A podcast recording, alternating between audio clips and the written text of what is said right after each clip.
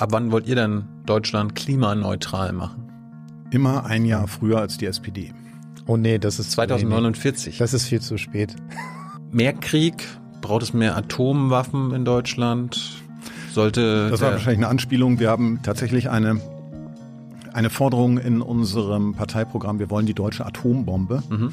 Aber das eigentlich nur, weil wir die, ein, äh, weil wir die erste Partei äh, sein wollen, die das fordert. Die Forderung wird auf jeden Fall kommen, wenn die Konservativen äh, da schon den Amerikanern diese atombombenfähigen äh, Flugzeuge für, ich glaube, eine, eine ganz horrende Summe Geldes abnehmen wollen, wird das irgendwann anstehen. Ähm, ja, also deutsche Atombombe ist, äh, wir sind die erste Partei, die das fordert. Da also, haben wir den ersten Stress. Was mit Deutsch? mit wem? mit mir. Ach so, ah, okay.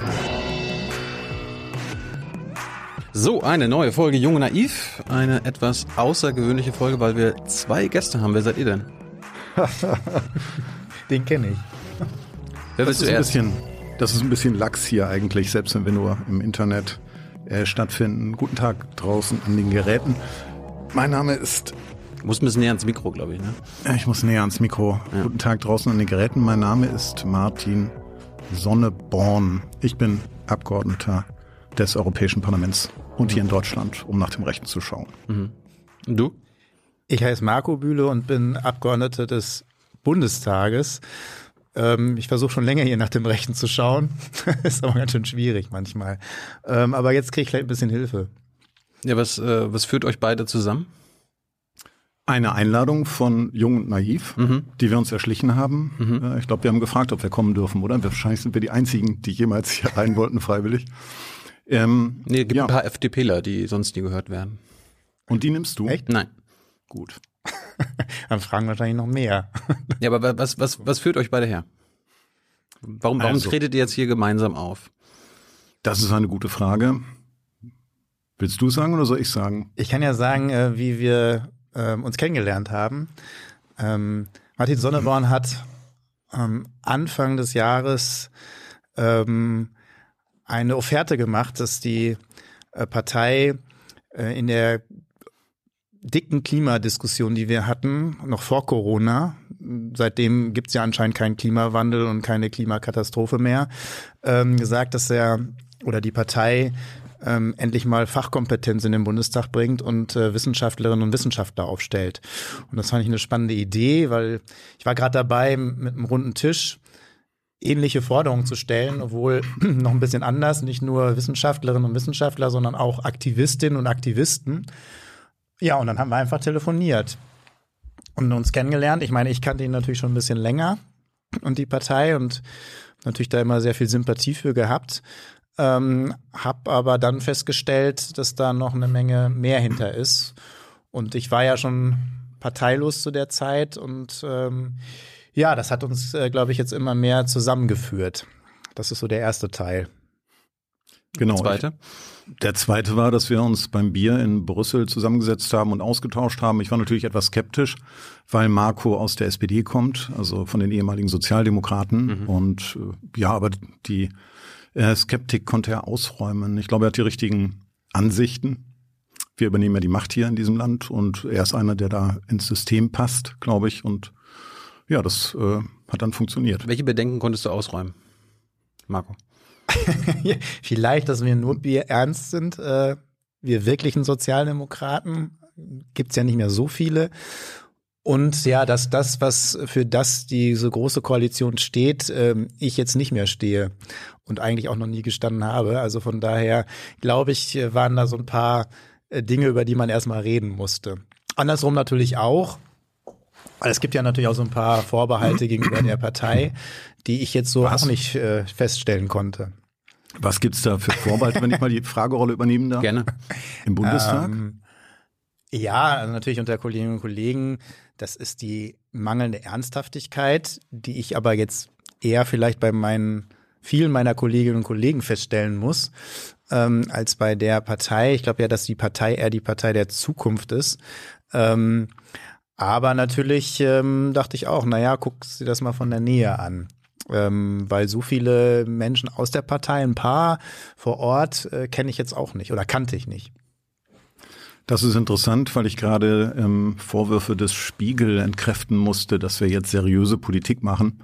Das äh, gab es irgendwie als Überschrift über einem Artikel äh, zum, wir hatten einen Landesparteitag hier in Berlin und da gab es halt hinterher eine entsprechende Überschrift. Ich habe dann aber äh, mein Ehrenwort gegeben. Ich wiederhole mein Ehrenwort, dass mit uns seriöse Politik natürlich nicht zu machen ist. Mhm. Das gilt weiterhin. Nicht, dass es da Verwirrung gibt.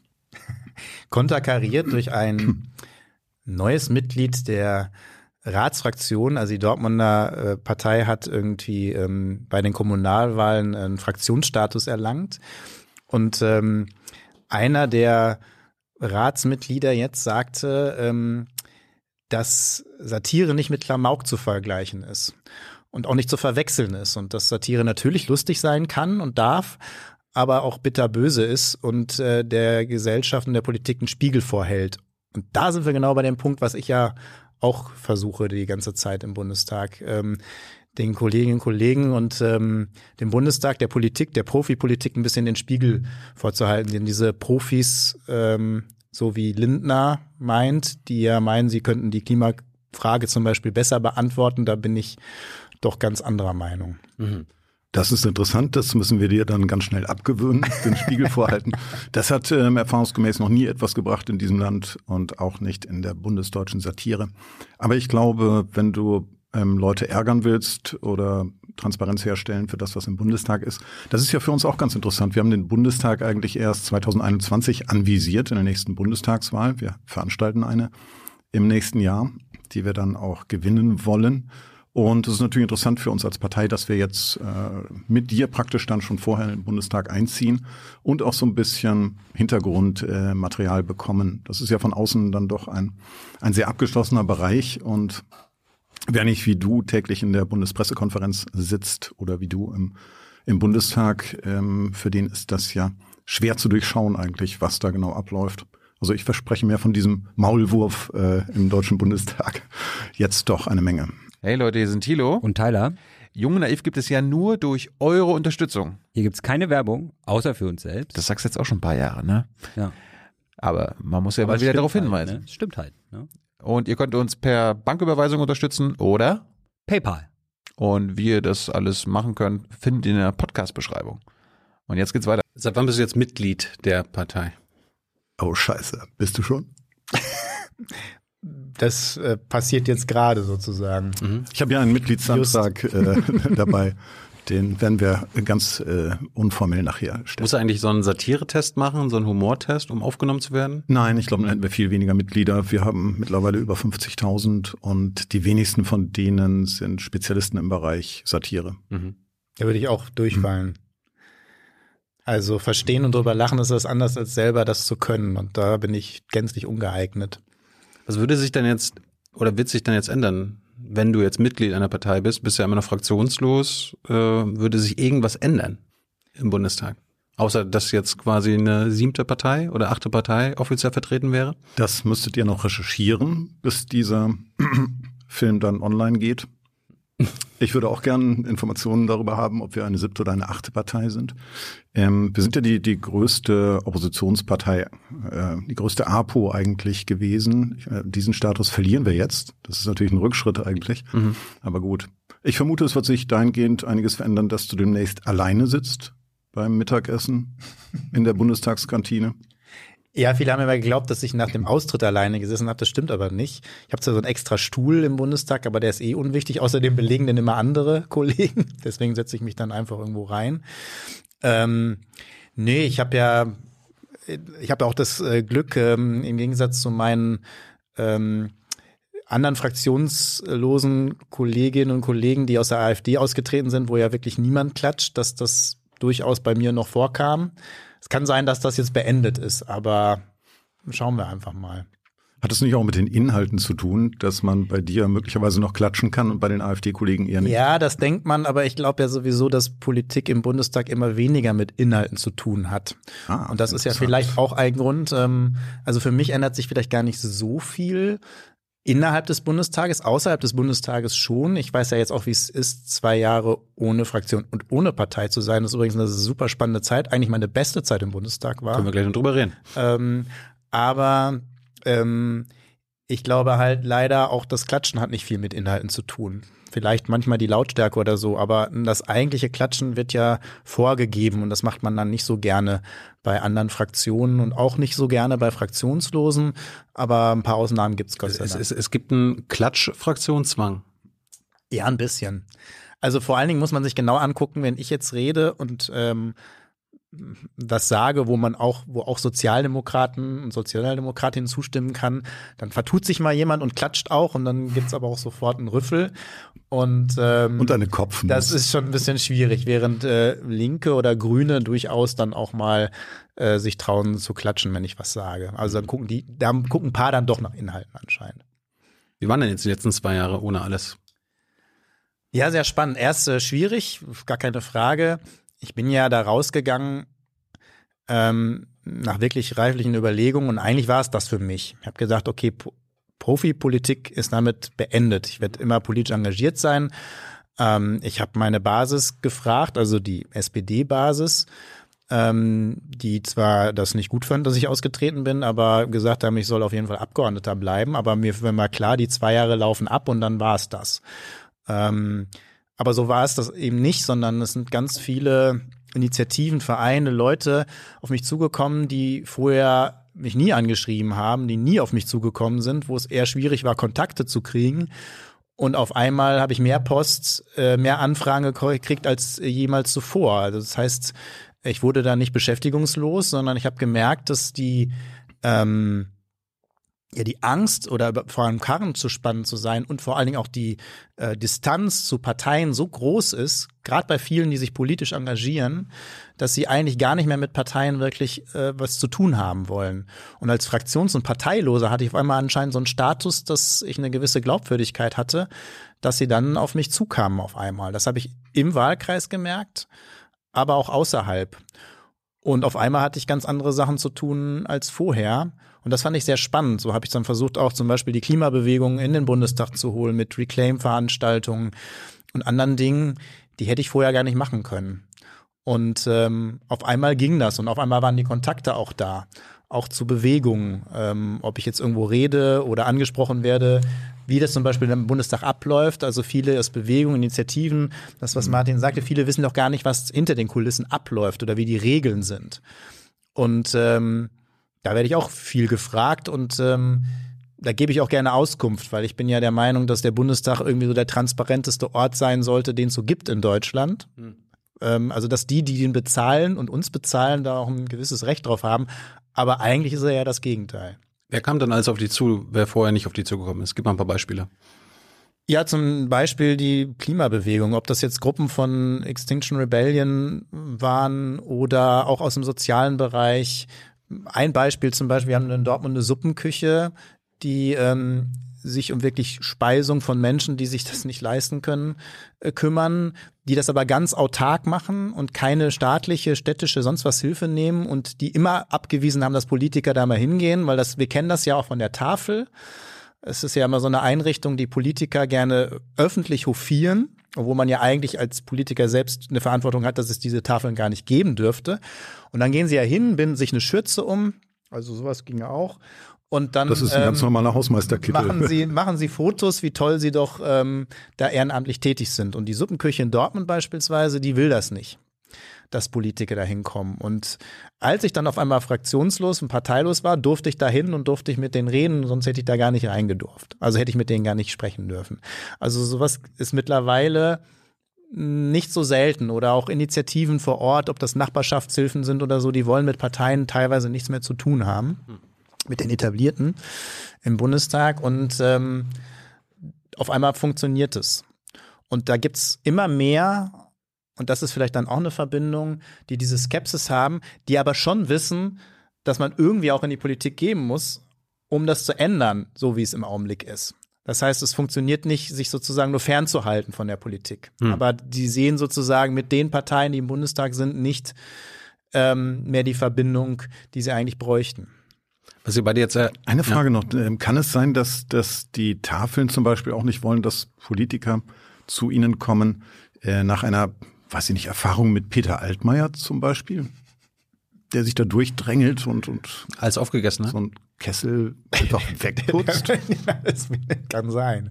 Aber die Tafeln lassen das gerne zu, dass man da hingeht und Ja. äh, diese Fotos macht. Aber mittlerweile gibt es auch da regionale Unterschiede. Was euch beide eint, ihr seid beide fraktionslos in euren Parlamenten. Hast du mal geguckt, was Martin so alles kann im Europaparlament, was du nicht kannst? Und kannst du irgendwas nicht, was Martin kann im Parlament?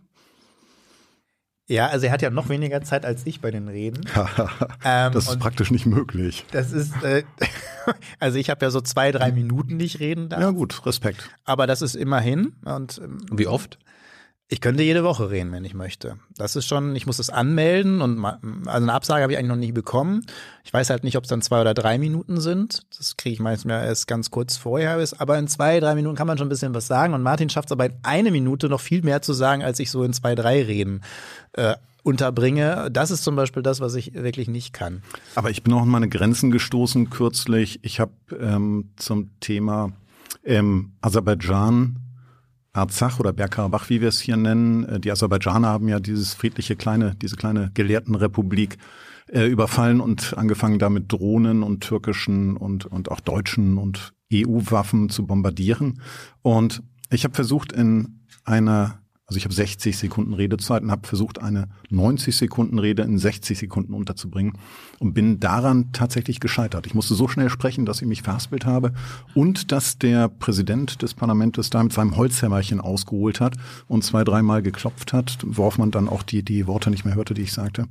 Also ähm, es sind Herausforderungen. Kannst du jede Woche, wenn du willst, eine Minute reden? Ja, es gibt so spezielle Redezeiten, die niemanden interessieren. Äh, also montags abends in äh, Straßburg, wenn äh, Sitzungen stattfinden zum Beispiel, oder dienstags. Jede Woche könnte ich nicht, aber jede zweite wahrscheinlich schon. Aber ich kriege auch jetzt in Debatten nicht immer Redezeit, wenn ich das gerne haben möchte. Unser französischer Generalsekretär hasst mich und versucht, hat neulich sogar versucht, ein ehemaliges NPD-Mitglied, das wir im Parlament haben, da äh, dem also Redezeit zuzuschanzen, als Merkel da war, bloß damit ich nicht reden kann. Ähm, aber so alle zwei Wochen könnte ich wahrscheinlich sprechen. Geht das im Bundestag auch, dass man dir irgendwie Redezeit verwehren kann? So à la, ah, Frauke Petri ist heute mal dran, der Bülow kann man nicht Ja, wenn mehrere Fraktionslose sich melden, könnte das vorkommen. Aber eigentlich ist dann die Reduzierung von drei auf zwei Minuten erstmal. Also wenn ich mich jetzt bei jeder Rede melden würde, dann würde es, wird es wahrscheinlich äh, auch irgendwann untersagt. Warum, aber- warum machst du das eigentlich nicht? Bitte? Warum redest du nicht eigentlich zu allen Themen? Nee, weil das, da, da bleibe ich mir treu. Ne? Also ich habe meine Themen und ich finde es auch wichtig, dass man nicht dazu redet, wo man jetzt irgendwie äh, keine Ahnung hat oder sozusagen auch vorher nicht geredet hat. Ähm, ich finde das schon wichtig, aber ich nutze es natürlich schon mehr, weil natürlich, und ich habe sozusagen die Möglichkeit, dass ich gerade dann auch rede, wenn es eben doch eine Aufmerksamkeit gibt und nicht Montagabend oder Freitag äh. Außer es ist total wichtig. Wir hatten neulich aktuelle Stunde äh, zu Lobbyismus. Ähm, die ich mit angeregt hatte. Und natürlich haben sie die dann äh, auf Freitagnachmittag, wo dann eigentlich fast kein Abgeordneter mehr da ist und auch die Medien nicht mehr da sind, äh, geschasst. Da habe ich natürlich dann trotzdem geredet. Aber ich kann auch Donnerstagmorgen, wenn, wenn Primetime ist. Das ist der Vorteil. Aber ich meine, jede Rede bedarf natürlich einer Vorbereitung, einer Ausarbeitung und Wirklich? einer Auseinandersetzung mit dem Stoff. Insofern ist es gar nicht so einfach, äh, da jetzt äh, zu allem. Außerdem, ich würde es auch nicht inflationär äh, betreiben, glaube ich nicht. Das ist ja auch. Ja, man, theoretisch könnt, könnte er ja vors Mikro äh, treten, zehn Sekunden sagen, ihr habt keine Ahnung, das ist alles Unsinn und damit abtreten. Das könnte er tun. Aber ich könnte ihm auch meinen depressiven Redenschreiber anbieten für die nächste Rede. Und äh, mal gucken, wenn du mal äh, Stoff brauchst, sag Bescheid. Ja, ich könnte natürlich jetzt so ein bisschen so ein, so ein Werbeblock machen. Andere machen das für Lobbyisten. Und ich könnte das ja jetzt äh, für die Partei machen. Mal schauen. Ich würde gerne etwas Zeit gegen Schäuble kaufen, wenn das möglich ist. Es ist schwierig, wenn er dann äh, Bundestagspräsident ist. Übrigens, dann habe ich immer nicht mal meine drei Minuten, dann wird immer schon kurz vorher die, Bei- die bei Zeit. Schäuble? Also es kommt wirklich drauf an, wer gerade vom Präsidium oben sitzt, ob ich dann noch 10, 15, 20 Sekunden mehr habe oder ob ich schon kurz bevor die Zeit abläuft äh, schon äh, hingewiesen wird, dass die Redezeit gleich zu Ende Das heißt, ist. Also so manche großzügig und manche nicht so. Wenn so ein linker oder grüner Vize-Bundestagspräsident oder Präsidentin da ist, hast du mehr Zeit? Ja, also im Durchschnitt ist es, aber auch Kubicki ist relativ ähm, großzügig. Also es hängt nicht nur damit zusammen, ne? Aber ja, aber das ist schon ein sehr großer Unterschied, wer da sitzt, ja. Wie ist das äh, im, ich sag mal, im Maschinenraum, in den Ausschüssen? Wie, wie hat sich da deine Arbeit als Fraktionsloser verändert? Und vielleicht kannst du über deine Ausschussarbeit auch mal reden, damit wir es ver vergleichen können, Martin. Ich kann anfangen. Ich kann absolut nicht über meine Ausschussarbeit reden, weil ich äh, praktisch keine Ausschussarbeit leiste. Meine alte Chefin Inge Gressle, die war im letzten Jahr noch im Europaparlament, eine sehr gute konservative Abgeordnete aus Baden-Württemberg, aber die CDU hat sich da entschlossen, lieber Männer aufzustellen auf ihrer Liste auf den vorderen Plätzen. Deswegen ist die jetzt zum Glück raus. Stand mir sehr kritisch gegenüber. Er hat mal gesagt, Inge Gressle, dass ich eine absolute Niete in der Sacharbeit wäre. Und das stimmt natürlich, da hat sie recht. Ich stimme bei wichtigen Entscheidungen im äh, Ausschuss, in dem ich jetzt sitze, mit. Und obwohl in der letzten Legislatur habe ich ja einen, äh, habe ich ja E-Privacy praktisch entschieden Hast mit meiner erzählt, ja. Stimme, obwohl ich gar nicht in dem Ausschuss saß. Aber Ausschussarbeit ist nicht so meine Sache. Machst du das? Ja, und ich vor allen Dingen jetzt wieder sogar in dem Ausschuss, wo ich eigentlich auch hingehöre. Also ich bin ja angefangen als Umwelt-, Energie- und Klimapolitiker und saß da auch ganz lange und war auch mal Sprecher der SPD in dem Bereich. Und in der letzten, also in Anfang dieser Legislaturperiode, weil ich gegen die GroKo war, auch dann noch haben sie mich aus dem Ausschuss rausgenommen nach so langer Zeit. Das macht man eigentlich überhaupt nicht. Ähm, aber sie haben mich rausgenommen. Aber jetzt als Fraktionsloser konnte ich mir den Ausschuss wieder wählen. Hm. Bin dann wieder in den Umweltausschuss zurück, also in meine alte Heimat. Und ich finde, Ausschussarbeit war für mich schon immer ein, ein Schwerpunkt, weil dann doch noch ein bisschen intensiver gearbeitet wird, weil es nicht öffentlich ist. Ähm, hat es noch mal eine andere, ähm, ja, doch mal noch ein bisschen andere Inhalte, die es, die es dort gibt. Ich bin allerdings nicht mehr stimmberechtigt in diesem Ausschuss. Wieso nicht? Das haben Fraktions- und Parteilose nicht, weil diese Ausschüsse können relativ knapp mehrheitlich sein. Die sind ja ein Spiegelbild des Parlaments, sodass äh, die Regierungsfraktionen Mehrheit haben. Und das könnte ja auch mal knapp sein. Und dann ist es sozusagen nur eine Stimme Mehrheit. Und dann würde ich eventuell, gerade weil ich aus der SPD ausgetreten bin, aus einer Regierungsfraktion, würde ich vielleicht die Stimmenmehrheit kippen. Ist im Augenblick nicht so wie in der Großen Koalition, die ja nicht mehr groß ist, aber ähm, noch eine deutlichere Mehrheit hat. Ähm, und deswegen haben sie das untersagt. Finde ich auch blöd. Aber im Endeffekt, es ist ja eh, also ob Stimmrecht oder nicht, stimmen ja sowieso immer alle mit ihren Fraktionen. Eine Meinungsfreiheit und eine Gewissensfreiheit gibt's eigentlich nicht. Auch in den Ausschüssen nicht. Martin, findest du es gut, dass Ausschussarbeit, Umweltausschuss zum Beispiel oder alle anderen Ausschüsse im Bundestag nicht öffentlich stattfinden? Nein, ich finde es nicht gut. Erfahrungsgemäß ähm, müssen sich Politiker verantworten für das, was sie tun und entscheiden. Und es ist interessant, wie Entscheidungen zugange kommen. Wir haben auch in der EU das große Problem, dass in den sogenannten Trilogverfahren, ähm, wo sich dann Rat und Europaparlament und Kommissionsvertreter zusammensetzen, dass das vollkommen unter Ausschluss der Öffentlichkeit verhandelt wird, dass man nicht weiß, wo Lobbyisten jetzt noch was eingebracht haben, welches Land sich querstellt, wenn es um Auto, äh, Abgaswerte etc. geht. Nee, ich glaube, dass es die Politik zum Positiven verändern würde, was die Piraten damals versucht haben, diese Transparenz, äh, diesen Grundsatz, den finde ich nach meinen Erfahrungen in der Politik schon angebracht. War das schon immer so, Marco? Ja, das war schon immer so. Es geht. Aber, aber das könnte man ändern. Das man kann das ändern. Also man kann sogar theoretisch ähm, auch beantragen, dass die Sitzung öffentlich ist. Und wenn die Mehrheit im Ausschuss dafür ist, dann könnte man sie auch öffentlich machen. Wir haben das ein paar Mal versucht. Aber es wird natürlich meistens abgelehnt. Ich finde, der Grundsatz muss umgekehrt werden. Bei bestimmten Sachen kann man mal die Nichtöffentlichkeit beantragen, aber grundsätzlich müsste es öffentlich sein, finde ich. Weil und ich finde auch, die Ausschüsse müssen aufgewertet werden, weil das Parlament, das sind Fensterreden und ein bisschen Show und die Inhalte werden ja doch, wenn dann überhaupt noch, dann in den Ausschüssen diskutiert. Und ich finde, die müssen öffentlich sein und aufgewertet werden. Und bestimmte Entscheidungen müssen auch dort getroffen werden. Die müssen gar nicht mehr ins Parlament, weil sowieso, wie, wenn sie da getroffen sind, sind sie Ja. sowieso im Parlament auch durch. aber wer hat denn daran kein Interesse, dass es öffentlich ist?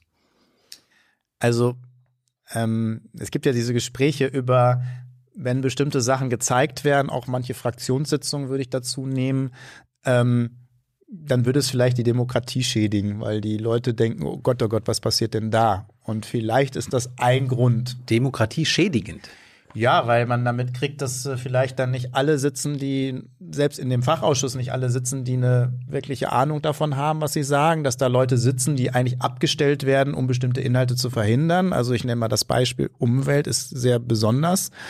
Dort sitzen bei der Union auch Leute, die wirklich umweltpolitisch was zu sagen haben, aber da sitzen auch Aufpasser und Aufpasserinnen, die eher gucken, dass die eben der Förster oder der da sitzt von der CSU und vielleicht doch mal auch einen Umweltgedanken hat. Also mein sehr guter Kollege Göppel, der leider nicht mehr im Bundestag ist von der CSU, der hat wirklich zum Beispiel immer fürs EEG gestimmt.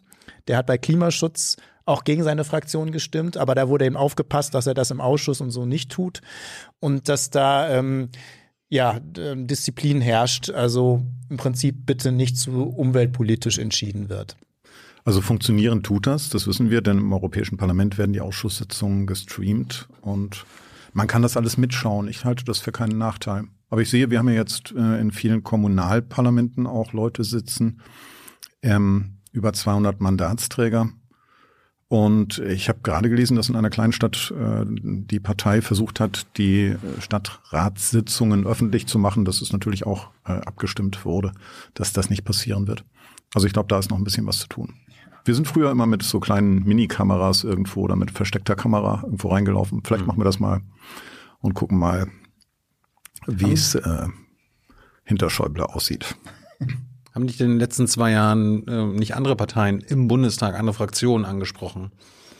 Ja. Damit du zu ihnen kommst. Einzelne Abgeordnete schon, ja, klar. Also ich kann mir vorstellen, jetzt so spontan Linke, Grüne hätten vielleicht ein Interesse daran, Marco Bülow in ihrer Fraktion zu haben, ein, eine Stimme mehr in ihrer Fraktion zu haben. Ja, obwohl es vielleicht nicht nur um die Stimme mehr geht. Ich meine, klar, Umweltpolitik, ich war schon immer Umweltpolitiker, da liegt es natürlich, gibt es eine gewisse Nähe. Und ähm, aber da ich auch immer Sozialpolitik besonders wichtig fand, gibt es auch eine andere bestimmte Nähe. Und ich habe auch immer gute Kontakte zu gerade den anderen Fraktionen oder einigen anderen Fraktionen gehabt. Natürlich gab es das, aber ich glaube, dass wirklich keine Partei und keine Fraktion, gibt es unterschiedliche Schwierigkeiten, wirklich noch auf die Zukunft ausgelegt ist und wirklich noch die Interessen der, der Mehrheitsbevölkerung oder überhaupt der Bevölkerung so richtig vertritt. Da gibt es Klientelinteressen, es gibt Einzelinteressen, teilweise auch der Bevölkerung. Aber das Zusammenbinden zum Beispiel von sozialen und ökologischen Themen, das sehe ich bei keiner Partei richtig, immer nur in Ansätzen.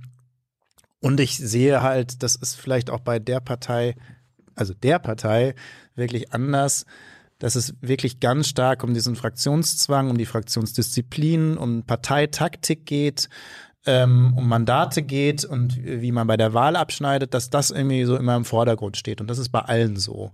Und ich sehe eine ganz starke Entwicklung ähm, dahin, dass man eigentlich ja fast äh, sagen muss, es gibt einen Wettkampf sozusagen, wer sich mehr anbietet, die SPD oder die Grünen, ähm, um dann mit der Union ähm, eine Politik zu machen, die finde ich nicht richtig ist, sondern total äh, in die Vergangenheit geht. Also dazu kann ich sagen, wer in der nächsten Bundestagswahl, die wir ja 2021 äh, zu veranstalten, gedenken, eine Partei wählen will, die garantiert in der Opposition sitzen wird, der muss Partei wählen. Alle anderen sind praktisch, außer der AfD vielleicht. Aber kann es nicht sein, dass mit eurer, mit eurer Konstellation ihr die 5%-Hürde nimmt und dann quasi das Zünglein an der Waage bei einer potenziellen rot-rot-grünen Koalition seid? Müsstet ihr da nicht staatspolitische Verantwortung übernehmen? Darauf antworte ich, wenn es soweit ist. In ähm, Berlin wird es tatsächlich so sein, dass wir, ähm, wir liegen ja jetzt in Umfragen hier in der Stadt um 4,5 Prozent, also in Umfragen, die wir nicht selbst in Auftrag oder bezahlt haben, ähm, gegeben haben. Und da rechnen wir tatsächlich damit, dass wir die 5-Prozent-Hürde dann auch äh, schaffen werden. Also unser Ziel wird sein, wie in der letzten Europawahl vor der FDP zu landen. Ähm, ich gehe davon aus, dass wir das schaffen und ähm, da werden wir tatsächlich dann auch zwölf oder 13 oder 14 Leute ins Abgeordnetenhaus schicken. Und ja, wenn das da zur Zünglein an der Waage-Situation käme, das wäre mir natürlich recht. Im Bundestag ähm, wird Marco, wenn wir ihn ähm, wieder reinbringen können, relativ alleine sitzen. Wir haben ja vor, äh, zwei Handvoll, also 24 Wissenschaftler aufzustellen, die dann auf den ersten Plätzen der Partei sind und die dann, wenn wir über die fünf Prozent kommen sollten, äh, in den Bundestag gehen. Ist auch nicht verkehrt, dann ist da ein bisschen Sachverstand vorhanden. Ähm, aber ich rechne eigentlich bei dieser Wahl noch nicht damit. Das heißt, Marco, du, deine Chance ist nur, als Direktkandidat reinzukommen? Ja, nur würde ich Oder, oder holst, holst du dein Wissenschaftsstudium noch mal nach jetzt, die nächsten zehn Monate? ja, es wird dann ein bisschen eng. Ähm, Abendschule. Ne, ich würde schon sagen, dass die Partei nicht, äh, nicht völlig chancenlos ist, sondern im Gegenteil, wenn irgendwann mal die Sonstigen mal aufgesplittert werden und irgendwann mal die Leute mitkriegen, hups, äh, da gibt's ja eine größere Partei unter den Sonstigen und es gibt da eine Chance. Und wenn ich äh, daran denke, dass vielleicht Söder, Habeck und Scholz Wahlkampf machen, dass die Leute das irgendwann so über sind, könnte ich mir vorstellen, dass es auch eine Chance gibt. Ja, aber ich werde natürlich auch um den, um den Wahlkreis kämpfen. Den habe ich natürlich unter ganz anderen Voraussetzungen gewonnen, direkt gewonnen immer und auch deutlich über der Partei. Aber da darf man sich auch nicht überschätzen. Mal, mal schauen, was da passiert. Aber ein Versuch ist es auf jeden Fall wert, weil ich glaube, dass die Konstellationen immer mehr so werden. Und man sieht das auch bei Kommunalwahlen, dass auch unabhängige OB-Kandidatinnen, Kandidaten gewinnen, eine Chance haben. Ich kenne Studierende, einen in Ludwigsburg, der hat sozusagen aus dem Stand fast zehn Prozent geholt. Ähm, also ich glaube, dass es immer mehr Leute leid sind, in den, in den, in den festgefahrenen Konstellationen zu wählen. Und deswegen glaube ich, gibt es eine Chance. Aber deswegen gibt es auch eine Chance für, für die Partei. Äh, weil, nochmal zu Rot-Rot-Grün, das habe ich ja lange gehofft, dass das mal irgendwann kommt. Ich habe Gespräche geführt, wir wurden immer sabotiert, übrigens von allen drei Parteien, Spitzen und äh, Gremien, die diese Gespräche geführt haben. Selbst wenn es 60 Prozent für Rot-Rot-Grün geben würde, würde es nicht sozusagen zu einer Koalition dieser Farben kommen. Und zwar, weil alle drei das nicht wollen. Da bin ich ganz sicher. Es gibt zwar einzelne Vertreterinnen und Vertreter, die das wollen, aber eigentlich ist das eine Chimäre. Das wird immer nur als Hoffnung herbeigeholt, damit man nicht, ähm, damit man die Leute noch irgendwie zur Wahl treibt. Die jetzt, die, die sagen das nur, weil man das sagen muss, oder was? Ja, damit man ein bisschen Hoffnung generiert, damit man Hoffnung abschöpft. Ich glaube, dass ich am Ende sozusagen auch gegangen bin, war, weil ich das als Hoffnungsdieberei gesehen habe, was man so betreibt, dass man auf einmal nochmal so, das ist wie dieses ähm, äh, Ding Ding, jetzt wird der Wahlkampf, dann äh, wird, der, wird die SPD auch mal wieder links ähm, in ihren Aussagen. Dann werden wieder linke Forderungen gestellt, die man sowieso aber eigentlich gar nicht will. Mhm. Ähm, und so ist es auch, dass man Rot-Rot-Grün so ein bisschen dahin pinselt als eine Option, damit man ein paar Leute wieder äh, Hoffnung gibt, dass sie dann doch vielleicht eine andere Regierung bekommen, die aber niemals kommen wird. Und Scholz wird niemals Rot-Rot-Grün machen. Und die Spitze der Grünen werden auch niemals Rot-Rot-Grün machen. Und äh, viele Muss ja ganz Linke anders gefallen wählen demnächst. Auch anders. Ja, das ist, sind Konstellationen, die da gezimmert werden, die gibt es so nicht. Und die Gesprächsfäden, die es mal gab, die gibt es übrigens auch gar nicht mehr. Also diese vielen Gruppen, die sich mal getroffen haben bei Rot-Rot-Grün, die sind immer sabotiert worden von der Spitze. Und das hat sich auch nicht geändert. Ja, aber ich meine, die, die die Spitzen sagen doch auch immer wieder, am Ende muss die Union aus der Regierung raus. Ja, Und am Ende wollen jetzt alle dann doch mit denen. Ja, weil was hat man denn für eine andere Konstellation gegen, der, gegen die Union anzustinken? Aber deswegen macht man das. Aber am Ende wird es einen Unterbietungswettbewerb geben von Grünen und SPD, wer denn jetzt mit der Union darf, wenn es für, mit beiden Konstellationen reicht. Das, ist, es hört sich traurig an, aber deswegen glaube ich, muss man andere Wege gehen. Gut, also ich wähle anders demnächst, nicht mehr Rot-Rot-Grün. Und äh, ich kann noch zur, zur grünen Spitze sagen, also ich äh, glaube nicht an Habeck. Ich glaube an Annalena Baerbock. Die hat, glaube ich, mehr Willen zur Macht als Habeck und sie hat die kräftigeren Oberarme. Also ich glaube, dass die eine bessere Chance hat gegen Habeck. Hast du kurz überlegt, wieder in die SPD einzutreten, nachdem Olaf Scholz jetzt äh, Kanzlerkandidat wurde? Nein, ich bin dann ja nochmal ausgetreten. Also ich habe dann noch mein Parteibuch abgegeben. Das war eine Aktion, die wir auch zusammen gemacht haben. Ähm, nein, also wenn, äh, wenn, dann hätte es ja diesen Augenblick gegeben, als eine neue Parteispitze gewählt worden ist. Da haben mich auch viele Ortsvereine und auch sonst viele angeschrieben, jetzt könnte ich doch in die Partei zurückkommen. Ich habe gesagt, ich befürchte, dass diese neue Parteispitze nichts ausrichtet, sondern dass alles beim Alten bleiben wird und dass am Ende doch Olaf Scholz Kanzlerkandidat wird. Da wurde ich ausgelacht. Und ähm, ich weiß nicht, wie viele Monate später hat diese, ausgerechnet diese neue Parteispitze, die ja teilweise von Leuten gewählt wurden, um Olaf Scholz zu verhindern, weil er hat, war ja auch Kandidat, soweit ich weiß. Ähm, also Leute wollten Olaf Scholz verhindern in der Partei und haben sozusagen Leute gewählt, von denen sie gar nicht wussten, was sie denn bringen, äh, nur um Olaf Scholz zu verhindern. Und ausgerechnet die beiden rufen dann Olaf Scholz aus. Und das war für mich dann das letzte Fanal, weil ich weiß, wie der Politik macht, ich weiß, wer dahinter steht und ich weiß auch, wie er regieren wird. Ähm, und dass er zum Beispiel niemals Rot-Rot-Grün machen würde. Ich weiß, was alles bei Cum-Ex äh, da, oder nicht alles leider, aber teilweise bei Cum-Ex und so weiter gelaufen ist. Das heißt, das wäre nochmal ein Grund auszutreten.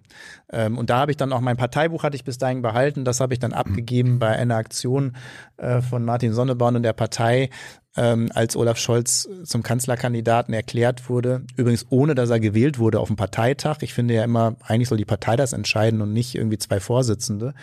Ähm, da habe ich noch mein Parteibuch abgegeben, obwohl es mir wehtat. Da hatte ich doch ein paar auch nette Gedanken dran. Man muss natürlich der Ehrlichkeit halber dazu sagen, dass du dafür eine Flasche Bier bekommen hast. Ich habe mich vor das Willy Brandt-Haus gestellt und habe angekündigt, dass wir dort SPD-Parteibücher gegen Bierflaschen, volle Bierflaschen Sonnebräu tauschen.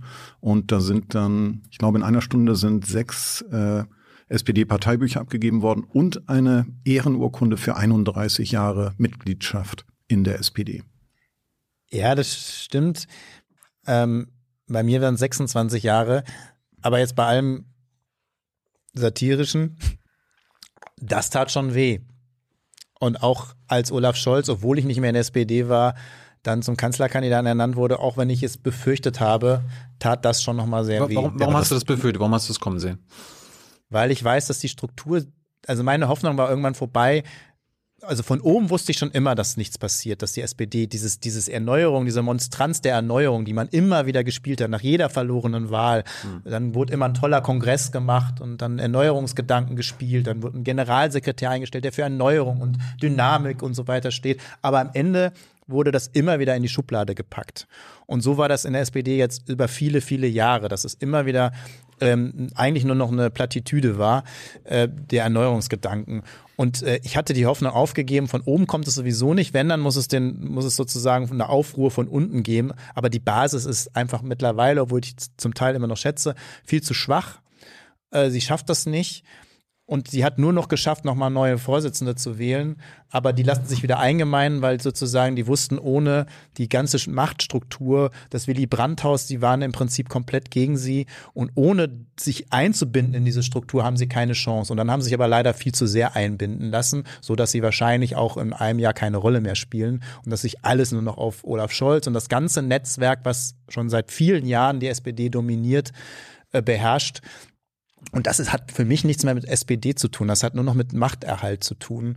Und da kann man eigentlich, könnte man ähm, sagen, es wäre einfacher, sich aufzulösen und mit der, mit der Merkel und vor allen Dingen den, der Truppe da oben rum eine, eine gemeinsame Partei zu bilden. Das wäre vielleicht einfacher. Wer, von welchem Netzwerk sprichst du? Wer, wer steht hinter Olaf Scholz? Naja, das, das geht lange zurück. Das, damals schon fing das an mit Gerd Schröder der Agenda-Politik. Und da sind Leute aus Juso-Kadern, aus anderen Bereichen, haben sich vernetzt und haben sozusagen haben haben Kader gebildet, die ähm, Niedersachsen ist da ganz stark mit drin, aber auch Nordrhein-Westfalen und so weiter und diese besetzen äh, vom Willy Brandt Haus über Parteistrukturen über Landesanstalten, Bundesanstalten, die sind irgendwo geparkt und das sind eigentlich sozusagen so ein bisschen die Machttreiber mit natürlich immer mit Leuten aus dem Bundestag, aus Landtagen, Parteispitze. Die haben relativ lange so ein bisschen die SPD kontrolliert das ist ein bisschen erodiert durch den Niedergang. Aber im Endeffekt haben sie dann jetzt zum Beispiel mal Olaf Scholz nicht durchsetzen können. Als, es ist ja immer der konservativste genommen, den man so hatte in der Partei. Immer mit der Hoffnung, dann klaut man was der CDU. Also diese Strategie ist aber nie aufgegangen. Die ist bei Steinmeier nicht aufgegangen. Die ist äh, bei Steinbrück nicht aufgegangen. Nur jetzt hat man sozusagen noch den Höhepunkt erreicht. Man nimmt jemanden, der nicht Parteivorsitzender werden konnte, der konservativ ist, aber dann noch nicht mal irgendwie einen Charme besitzt oder ein Wahlkampfschwein wie Schröder ist, weil das muss man ihm ja lassen, dass er sozusagen einen unglaublichen Wahlkampf machen konnte. Scholz davon kann nichts davon. Das heißt, also da haben sie sozusagen alles, leider nochmal alles zusammengekommen. Also deswegen kann ich diesen Move äh, nicht mal verstehen von konservativen Leuten. Also das ist, es wird nur schädigen. Das tut ja nicht mal nur weh, wenn man in der SPD ist, sondern es tut auch weh, wenn man nicht in der SPD ist. Diese ganze ähm, eine derartige, äh, ein derartiges Versagen einer ehemaligen Volkspartei. Ist der Move gut für euch? Also ist, ist ein Kanzlerkandidat Scholz gut für die Partei? Ja, ist gut für uns, aber schlecht fürs Land. Also wir sind ja nicht nur machtorientiert, sondern wenn die SPD ihren Job machen würde, bräuchte es die Partei in dieser Form gar nicht zu geben oder wir könnten äh, größere oder könnten uns mehr auf Späße konzentrieren. Ich würde sagen, wir sind mit der SPD bei der Bundestagswahl an der 5%-Hürde verabredet. Und wir sind da. Stellt ihr auch einen Kanzlerkandidaten oder Kandidatin auf? Ähm, wir wollten. Und wird es Marco? Wie bitte? Und wird es Marco? Äh, Marco wird sicher einer unserer Kanzlerkandidaten sein. Wir werden in Dortmund eine Hochburg haben äh, und ihn da im Wahlkampf unterstützen. Das ist ja auch für uns äh, interessant mit einem Abgeordneten äh, und seinen, seinen Mitteln. Ich hoffe, du bringst viel Geld mit ähm, da in den Wahlkampf zu ziehen. SPD-Gelder werden äh, gut, Wartburg-Bankgelder, irgendwas, also was da ist. Aber wir haben tatsächlich gesagt, wir äh, wollten eigentlich keinen Kanzlerkandidaten aufstellen, weil es ja vollkommen illusionär ist, dass wir den Kanzler stellen. Aber, Aber macht die SPD ja auch. Nachdem die SPD das auch gemacht hat, vielen Dank, mit Scholz haben wir dann gesagt, gut, wir tun das auch, aber wir stellen nicht einen Kanzlerkandidaten auf, sondern 299. Wir werden versuchen, in jedem ähm, Wahlkreis einen Kandidaten aufzustellen und der wird dann gleichzeitig auch Kanzlerkandidat seiner Partei. Mhm. Ich hoffe, dass es einer von den 299 schafft. Mhm. ins Kanzleramt und das wird zumindest für Freude bei den anderen Kanzlerkandidaten sorgen, äh, denke ich mir, und für Verwirrung in bayerischen äh, Kleinstädten, wenn man da von einem Wahlkreis in den nächsten fährt und dann hängen da überall Plakate, auf denen irgendein Plakat, denen irgendein äh, äh, Kandidat zu sehen ist. Und da steht dann Kanzlerkandidat der Und 299 wollen dann natürlich auch in die Runden rein, wo die Kanzlerkandidaten eingeladen werden. Das fände ich ganz lustig. Zumindest die Hälfte fände ich angemessen. Ja, es wird äh, das äh, System ein bisschen äh, mobilisieren und wiederbeleben und äh, verwirren. Marco, magst du dich ein bisschen zentraler wieder zu uns drehen, damit, Politisch, du, damit ja. du besser, besser in der Kamera zu sehen bist? Ähm, bist du eigentlich noch bei Aufstehen? Nee, schon lange nicht mehr. Ähm, da, da warst du ja als erstes nach deinem Austritt. Nee, vor meinem Austritt. Sogar noch vor deinem Austritt. Deutlich stimmt. vorher. Ähm, weil ich das ja als Bewegung gesehen habe, als soziale Bewegung, die mobilisiert. Und das hat sie, finde ich, am Anfang auch gut getan. Also ich war bei Veranstaltungen in Dortmund, habe ich die mitgegründet ähm, wo 100, 150 Leute waren, äh, Veranstaltungen, die ich in der SPD so überhaupt nicht mehr gesehen habe. Und ich habe immer gefragt, wie viele Leute Parteimitglieder sind. Und es waren, egal wo ich hingekommen bin, immer 70, 80 Prozent nicht Parteimitglieder aus keiner Partei.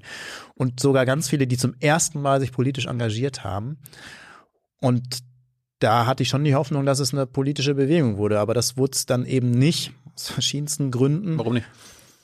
Ja, weil es, ich glaube, zu sehr gesteuert wurde. Man, es war ja immer von Anfang an die Diskussion, kann man eine Bewegung sozusagen auf dem Reißbrett ähm, reglementieren und aufbauen und dann oder muss man eine Bewegung muss die nicht von alleine bestehen und dann muss man versuchen sie ein bisschen zu organisieren. Das ist immer so die erste Frage. Das zweite, glaube ich, war, dass man äh, von Anfang an eine Demokratisierung nicht richtig vollzogen hat. Wir wollten ja, es waren ja andere drin, wie Ludger Vollmer, Antje Vollmer, ähm, Peter Brandt, ähm, Sohn von, von Willy Brandt, da sind ja viele gewesen, die wollten sozusagen gleich irgendwie, dass man äh, Vollversammlung macht, dass man ähm, legitimierten Vorstand und so weiter äh, einbringt. Und das war alles sehr, sehr schwierig. Ähm, da sind bestimmte Sachen am Anfang nicht so organisiert worden und das war relativ schwierig und dann sind gleich Kardinalfehler gemacht worden. Es gab große Protestaktionen. Ähm, Demonstrationen in Deutschland, dem man sich an, hätte anschließen müssen, wo man aber gesagt hat, nee, da geht man nicht hin. Also da sind eigentlich sind einfach eine Fehler gemacht worden und ähm, man hat vor allen Dingen es versäumt, der Basis ihre eigenen Mittel zu geben. Also dass sie sozusagen ihre eigenen Verteiler haben, ihre eigenen Möglichkeiten hatten und dann auch hätten machen können, was sie wollen, in Anführungsstrichen, natürlich unter bestimmten Voraussetzungen. Und das hat alles viel zu lange gedauert. Und ich bin ja schon raus äh, letztes Jahr im April, also nach dem im Prinzip nach einem knappen Jahr oder mhm. dreiviertel Jahr war ich dann auch schon wieder draußen. N nicht alleine, sondern mit vielen anderen. Ähm, trotzdem war es schade, weil das waren wirklich viele Leute, denen man dann also man überlässt ja den anderen das Feld und es waren wirklich viele Leute, die sich zum ersten Mal engagiert haben, die politisiert worden sind. Ich arbeite immer noch mit Leuten zusammen. Also es gibt, ich habe ein Dortmund Zukunftsforum gegründet, da sind immer noch Leute, die auch bei Aufstehen waren. Und ich habe auch immer noch Kontakte mit denen in anderen Städten, ähm, die das Richtige wollen, ähm, die aber auch keinen keinen Punkt mehr sehen. Und der Kristallisationspunkt war Aufstehen und jetzt haben sie keinen mehr. Mhm. Ja, das ist, wie gesagt, teilweise, zum großen Teil sind sie nicht in Parteien organisiert. Und das wollten viele auch nicht, dass es so eine Struktur wie eine Partei bekommt. Warum hast du denn nicht mitgemacht damals, Martin?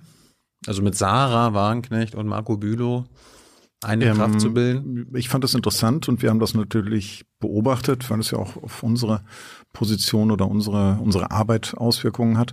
Wir haben dann aber irgendwann gesehen, dass es nicht funktioniert und dann den Hashtag äh, wieder hinlegen oder sitzen bleiben oder sowas ausgebracht. Ich hoffe, das hat nicht zum Niedergang beigetragen. W wann hast du gewusst, dass es schief geht? Gab es so einen Zeitpunkt? Als er im Internet den Hashtag liegen bleiben oder wieder hinsetzen gesehen. Ähm, ja, vielleicht war das der Todesstoß. Äh, nee. Ähm, also es wurde schon im Herbst ähm, vorletzten Jahres wurde es schon wurde schon schwierig, als wie gesagt die Demonstrationen in Deutschland ähm, kamen und dann auch die ersten äh, Proteste dann ähm, auch im Umwelt-Klimabereich schon anfingen, obwohl da mh, Aufstehen schon zum Teil auch mitgemacht hat. Aber im Endeffekt wurde es im Herbst schon ein bisschen schwierig. Ähm, trotzdem haben wir es natürlich versucht, weil wir auch gesehen haben, dass es eine ziemliche Euphorie bei vielen Leuten gab. Es gründeten sich unglaublich schnell Ortsgruppen, die wie gesagt größer waren, als äh, die meisten Parteien sich nur träumen würden ähm, in so Städten. Ähm, aber man merkte, dass dann durch auch die Unzufriedenheit dann gleich wuchs, weil auch sehr große Unterschiede waren. Manche wollten wirklich auch beliefert werden, dass man ihnen sagt, was sie machen. Aber natürlich gab es auch eine Menge, äh, die gesagt haben, ja, wir wollen jetzt einfach mal loslegen und warten, nicht darauf warten, dass uns irgendjemand einen Startschuss gibt. Und das waren natürlich auch schon Sachen, die aneinander gezerrt haben. Ich war ja immer auf der Seite, dass die Leute einfach vor Ort ertüchtigt werden, aber selber entscheiden und selber machen sollen. Und dass man ihnen sozusagen die Mittel nur an die Hand gibt, aber sie nicht irgendwie fragen müssen. Und das, da gab es halt auch Uneinigkeit, aber ich will das jetzt auch gar nicht. Ähm, es war ein Versuch auf jeden Fall wert. Ich befürchte nur, dass es einfach, dass wir auch Enttäuschte da zurückgelassen haben. Ähm, und es war auch deswegen Versuch wert, weil ich weiß ja, dass auch die Parteien da ein bisschen drum gestritten haben und dass, dass wir eigentlich ja wollten, dass ähm, die Parteien sich bewegen, dass auch die SPD sich bewegt. Deswegen waren ja auch damals, und deswegen bin ich auch bewusst als SPD-Mitglied da reingegangen, es waren ja auch SPDler, die da drin waren, aber die SPD ähm, damit zu verändern, das ist gleich ziemlich schnell misslungen. Also das hat man gemerkt, dass es da nicht den Anspruch gab. Kommen wir wieder zurück zu deinem Beitritt zur Partei. Gab es da irgendwelche Bedingungen deinerseits für den Beitritt? Also hast du Martin gesagt, also ich komme, wenn das, das und das. Geld, klar. Ja, das, äh, die Bedingung ist, dass die ähm, Mitgliedsbeiträge der Partei jetzt nicht angehoben werden. Wir sind die, glaube ich, die preisgünstigste aller Parteien. ja, da habe ich mich fast drüber aufgeregt. Aber Wieso? 10 Euro im Jahr? Das ist doch ja, weil angemessen für die politische Arbeit, die wir leisten. Die Sacharbeit in den Ausschüssen. Wir können das verdoppeln, kein Problem. Ja, okay. Nein, äh, was wir nicht haben, ist ein Geldproblem. Also wenn wir äh, Geld brauchen, können wir uns das äh, zu sehr günstigen Konditionen, also geschenkt, aus der Parteienfinanzierung besorgen. Das ist ja eine absolut unseriöse Veranstaltung. Und wir überlegen jetzt gerade wieder, ob wir mal, wir haben ja mal 250.000 Euro an die Kurden ähm, spenden können, nachdem der Irre vom Bosporus da äh, sie mit deutschen äh, Panzern zu bekriegen begann. Wir überlegen gerade, ob wir mal wieder sowas machen. Es stimmt, eigentlich sollten wir die, die Beitritts, äh, die Eintritts, Quatsch, die Beiträge erhöhen, Zumindest Um für die, die Mandate das haben. Geld einzusetzen. Das können wir machen. Du kannst aber auch spenden jederzeit, das verdoppelt dann. Äh, und Ja. für jede, für jeden Euro, den die Partei bekommt, äh, weißt du ja, kriegen dann SPD, CDU, AfD, FDP und die Grünen und die Linken etwas weniger im nächsten Jahr. Das deswegen, motiviert ja, mich deswegen immer. versuche ich natürlich auch in meinem Wahlkreis viele Prozente zu holen. Nicht nur für die, für die Erststimme, sondern auch für die Zweitstimme. Das wird ja dann auch helfen. Also Bedingung war, dass ich eben keinen Satirepreis gewinnen muss, sondern dass ich sozusagen da auch meine, meine Sachen weitermachen kann, äh, meine Politik. Also man, aber eine Bedingung kann man eigentlich nicht stellen, sondern im Endeffekt eher andersrum. Ähm, aber ich habe das natürlich überlegt, weil nach 26 Jahren SPD war mir eigentlich nicht so klar, dass ich überhaupt noch in irgendeine andere Partei gehe. Und äh, Hast du jetzt auch so ein Parteibuch? das gibt's ja nicht. Gibt's nicht. Warum nicht? Nein, wir haben so Ausweise, ganz, ganz einfache, so, wie so. so lami laminierte Dinger. Das einzige Gute daran ist, ich habe sogar zufällig einen mit. Das ist meiner schon so alt, dass der Name gar nicht mehr lesbar ist. Äh, Das einzig Gute ist eigentlich die Rückseite, auf ne? der ja, ja, ich habe die äh, Nummer 00000. Vorne steht nur die Partei. Der Inhaber dieses Ausweises ist Parteimitglied. Und äh, das Entscheidende ist aber hinten. Hinten steht drauf, mit diesem Mitgliedsausweis darf man überall durch. Und das ist natürlich gerade in Zeiten wie diesen brauchbar. Den hast du noch nicht. Nee, den habe ich noch nicht, aber ich habe ihn natürlich schon mal gesehen und ich war auch ein bisschen enttäuscht, dass es kein Parteibuch gibt. Es gibt ein wir haben ja so Parteibuch. eine, wir haben ja so schöne Parteibücher gehabt und dann gibt's so Sondermarken, die man aufkleben kann und so. Aber Es vielleicht gibt ist das auch alles ein bisschen veraltet. Es gibt ein Parteibuch bei Keep Moyer und Witsch, das ich dir aber auch gerne kostenlos, äh, unentgeltlich zur Verfügung stelle. Also ich fände ja sowas gut wie so ein Panini-Sammelheftchen. ja, mit, mit, so ein paar allen Bildchen Bundestagsabgeordneten der Partei so. Nee, der, der muss und allen Europaabgeordneten. Und allen in Europa. Dann haben wir schon Dann haben wir schon drei Bilder. ja. Hast du dir mal das Wahlprogramm von der letzten Wahl der Partei angeguckt? Oh scheiße, da sind bestimmt Sachen drin, die gegen uns verwandt werden können. Ja, da Was steht da drin? kann man ein bisschen was tun. Also Erzähl ich mal, Was? sind wir mal gespannt. Naja, ich habe mir so ein paar, natürlich habe ich mir ein paar, ein paar Inhalte angeguckt. Ich glaube, dass man, ähm, also ein Inhalt zum Beispiel, auch den die Dortmunder Partei äh, gebracht hat, da bin ich völlig, äh, völlig auf Linie, das ist äh, Armut verbieten. ähm, Finde ich zum Beispiel einen sehr guten Punkt. Ich finde, man könnte ihn noch ergänzen mit Vermögen oder Superreichtum verbieten. Ähm, dann hätte man, glaube ich, die Flanke auch noch geschlossen. Also es gibt durchaus. wir haben da einen Punkt, der ein bisschen prägnanter ist. Wir fordern ja ein Existenzmaximum von einer Million. Also es gibt viele Parteien, die ein Existenzminimum fordern. Ich glaube, dass das die Probleme nicht beseitigt, nicht wirklich. Ich glaube, wir sind die einzige Partei, auch äh, apropos, das können wir hier mal erwähnen, wahrscheinlich sind viele Nichtsnutze draußen an den Geräten, die keinen Job haben. Also wir sind für sind die einzige Partei, die für ein bedingungsloses Grundeinkommen sind. Ganz einfach, weil sowohl Marco als auch ich über ein bedingungsloses Grundeinkommen in erheblicher Höhe verfügen, das seit fünf oder sechs Jahren in meinem Fall und in deinem schon viel länger testen können und noch absolut keinen einzigen Nachteil festgestellt haben. Deswegen sollten äh, und machen Bundestags- können, was wir wollen übrigens. Ne? Bundestagsabgeordnete das auch, also niemandem verwehren in diesem Land, glaube ich. Wir sind dafür. Wie, wie hoch soll das sein, eurer Meinung nach? Also so hoch wie eures jetzt? In- Lassen Ja. wir abstimmen. Nein, das. Es muss schon Unterschiede geben, nicht? Also wir wollen doch nicht hier mit dem Pöbel irgendwie auf einer finanziellen Stufe sein. Das äh, Gott bewahre. Aber ein Existenzmaximum, ich glaube, es gibt genug Geld, man muss es anders verteilen und das Problem sind tatsächlich die super-duper-Reichen. Ähm, und wenn wir ein, ein Maximum bei einer Million einführen, können wir so viel Geld umverteilen. Ich glaube, Piketty hat es in Frankreich mal ausgerechnet. Ähm, wenn man da die, die Bestvermögenden etwas äh, abschöpft, äh, kriegt jeder Franzose so viel Geld, dass er davon ein paar Jahre in Saus und Braus leben könnte. Ich hatte gerade hier vor ein paar Wochen Marcel Fratscher sitzen vom DEW, SPD nah. Der sieht das nicht so, Martin. Also der Das ist tut mir dagegen, leid für ihn. Der ist dagegen. o- Obwohl er ja oben mal, Grenzen. obwohl er ja natürlich Statistiken äh, zeigt, die, die deutlich machen, dass die Ungleichheit in Deutschland extrem wächst. Ja, aber das kann man, ähm, er meint, das kann man mit ein bisschen mehr Erbs- Erbschaftssteuer und ein bisschen mehr Ja, ein bisschen alles, mehr, alles regeln. Ein bisschen mehr sagt die SPD immer und das wird dann aber nichts. Wenn man, das ist ja das, was ich auch immer kritisiert habe. Äh, Das wird der Kompromiss wird schon vorgedacht. Man macht den Kompromiss vom Kompromiss vom Kompromiss. Man diskutiert in einer Partei, nee, das können wir nicht fordern, das ist zu extrem, das ist zu radikal.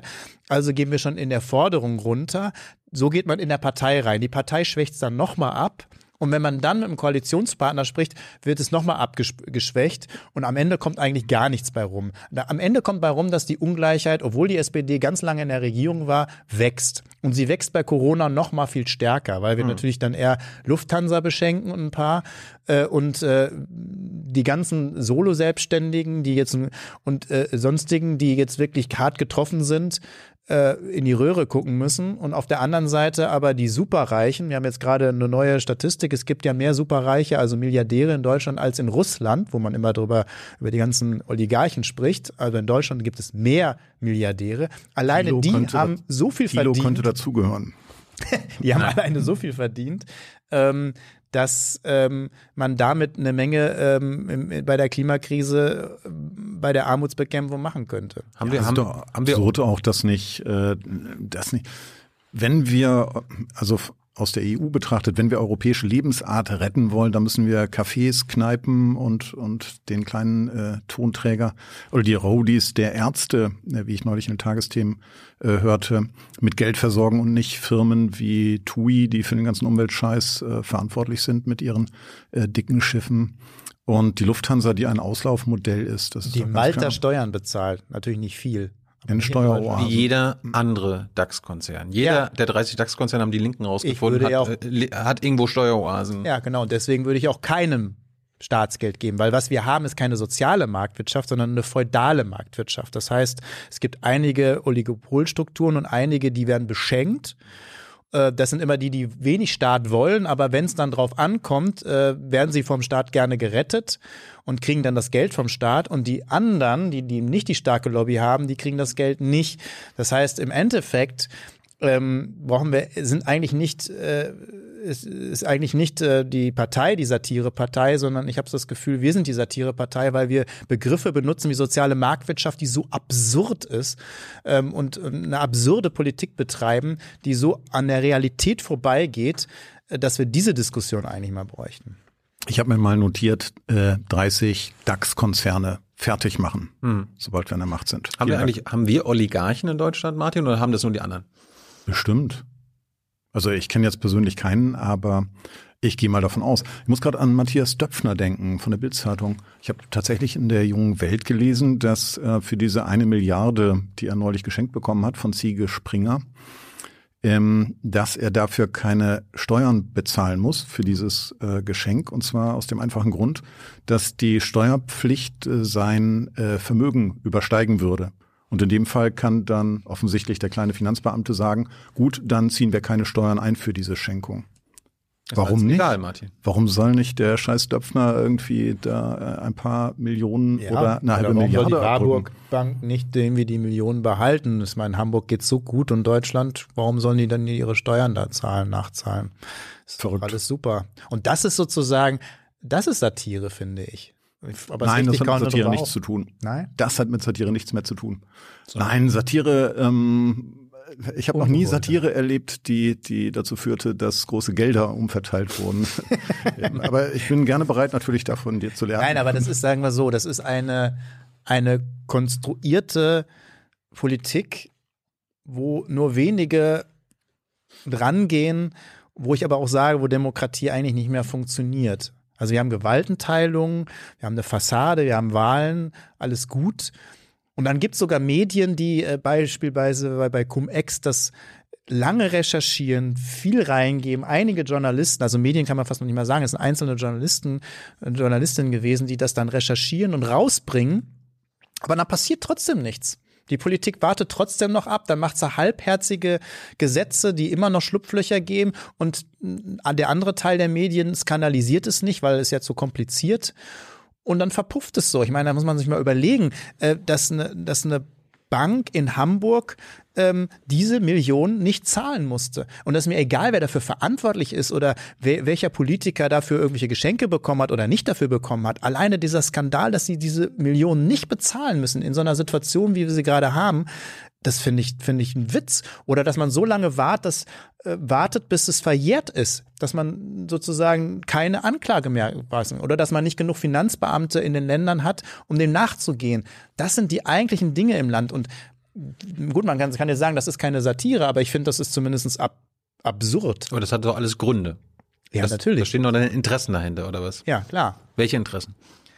Naja, die, dass die äh, Strukturen und Machtstrukturen und Geldstrukturen so sind, so bleiben, wie sie sind oder sich noch ausbauen. Und deswegen spreche ich von feudaler Marktwirtschaft, die wir haben. Das ist, das ist ein bisschen am Feudalismus ran. Und das ist mit sozial und auch mit freier Marktwirtschaft übrigens nicht mehr zu tun. Normalerweise müsste jeder Liberale, wirklich Liberale im Dreieck springen, dass sozusagen Lufthansa oder andere solche Geschenke erhalten oder gerettet werden und andere nicht.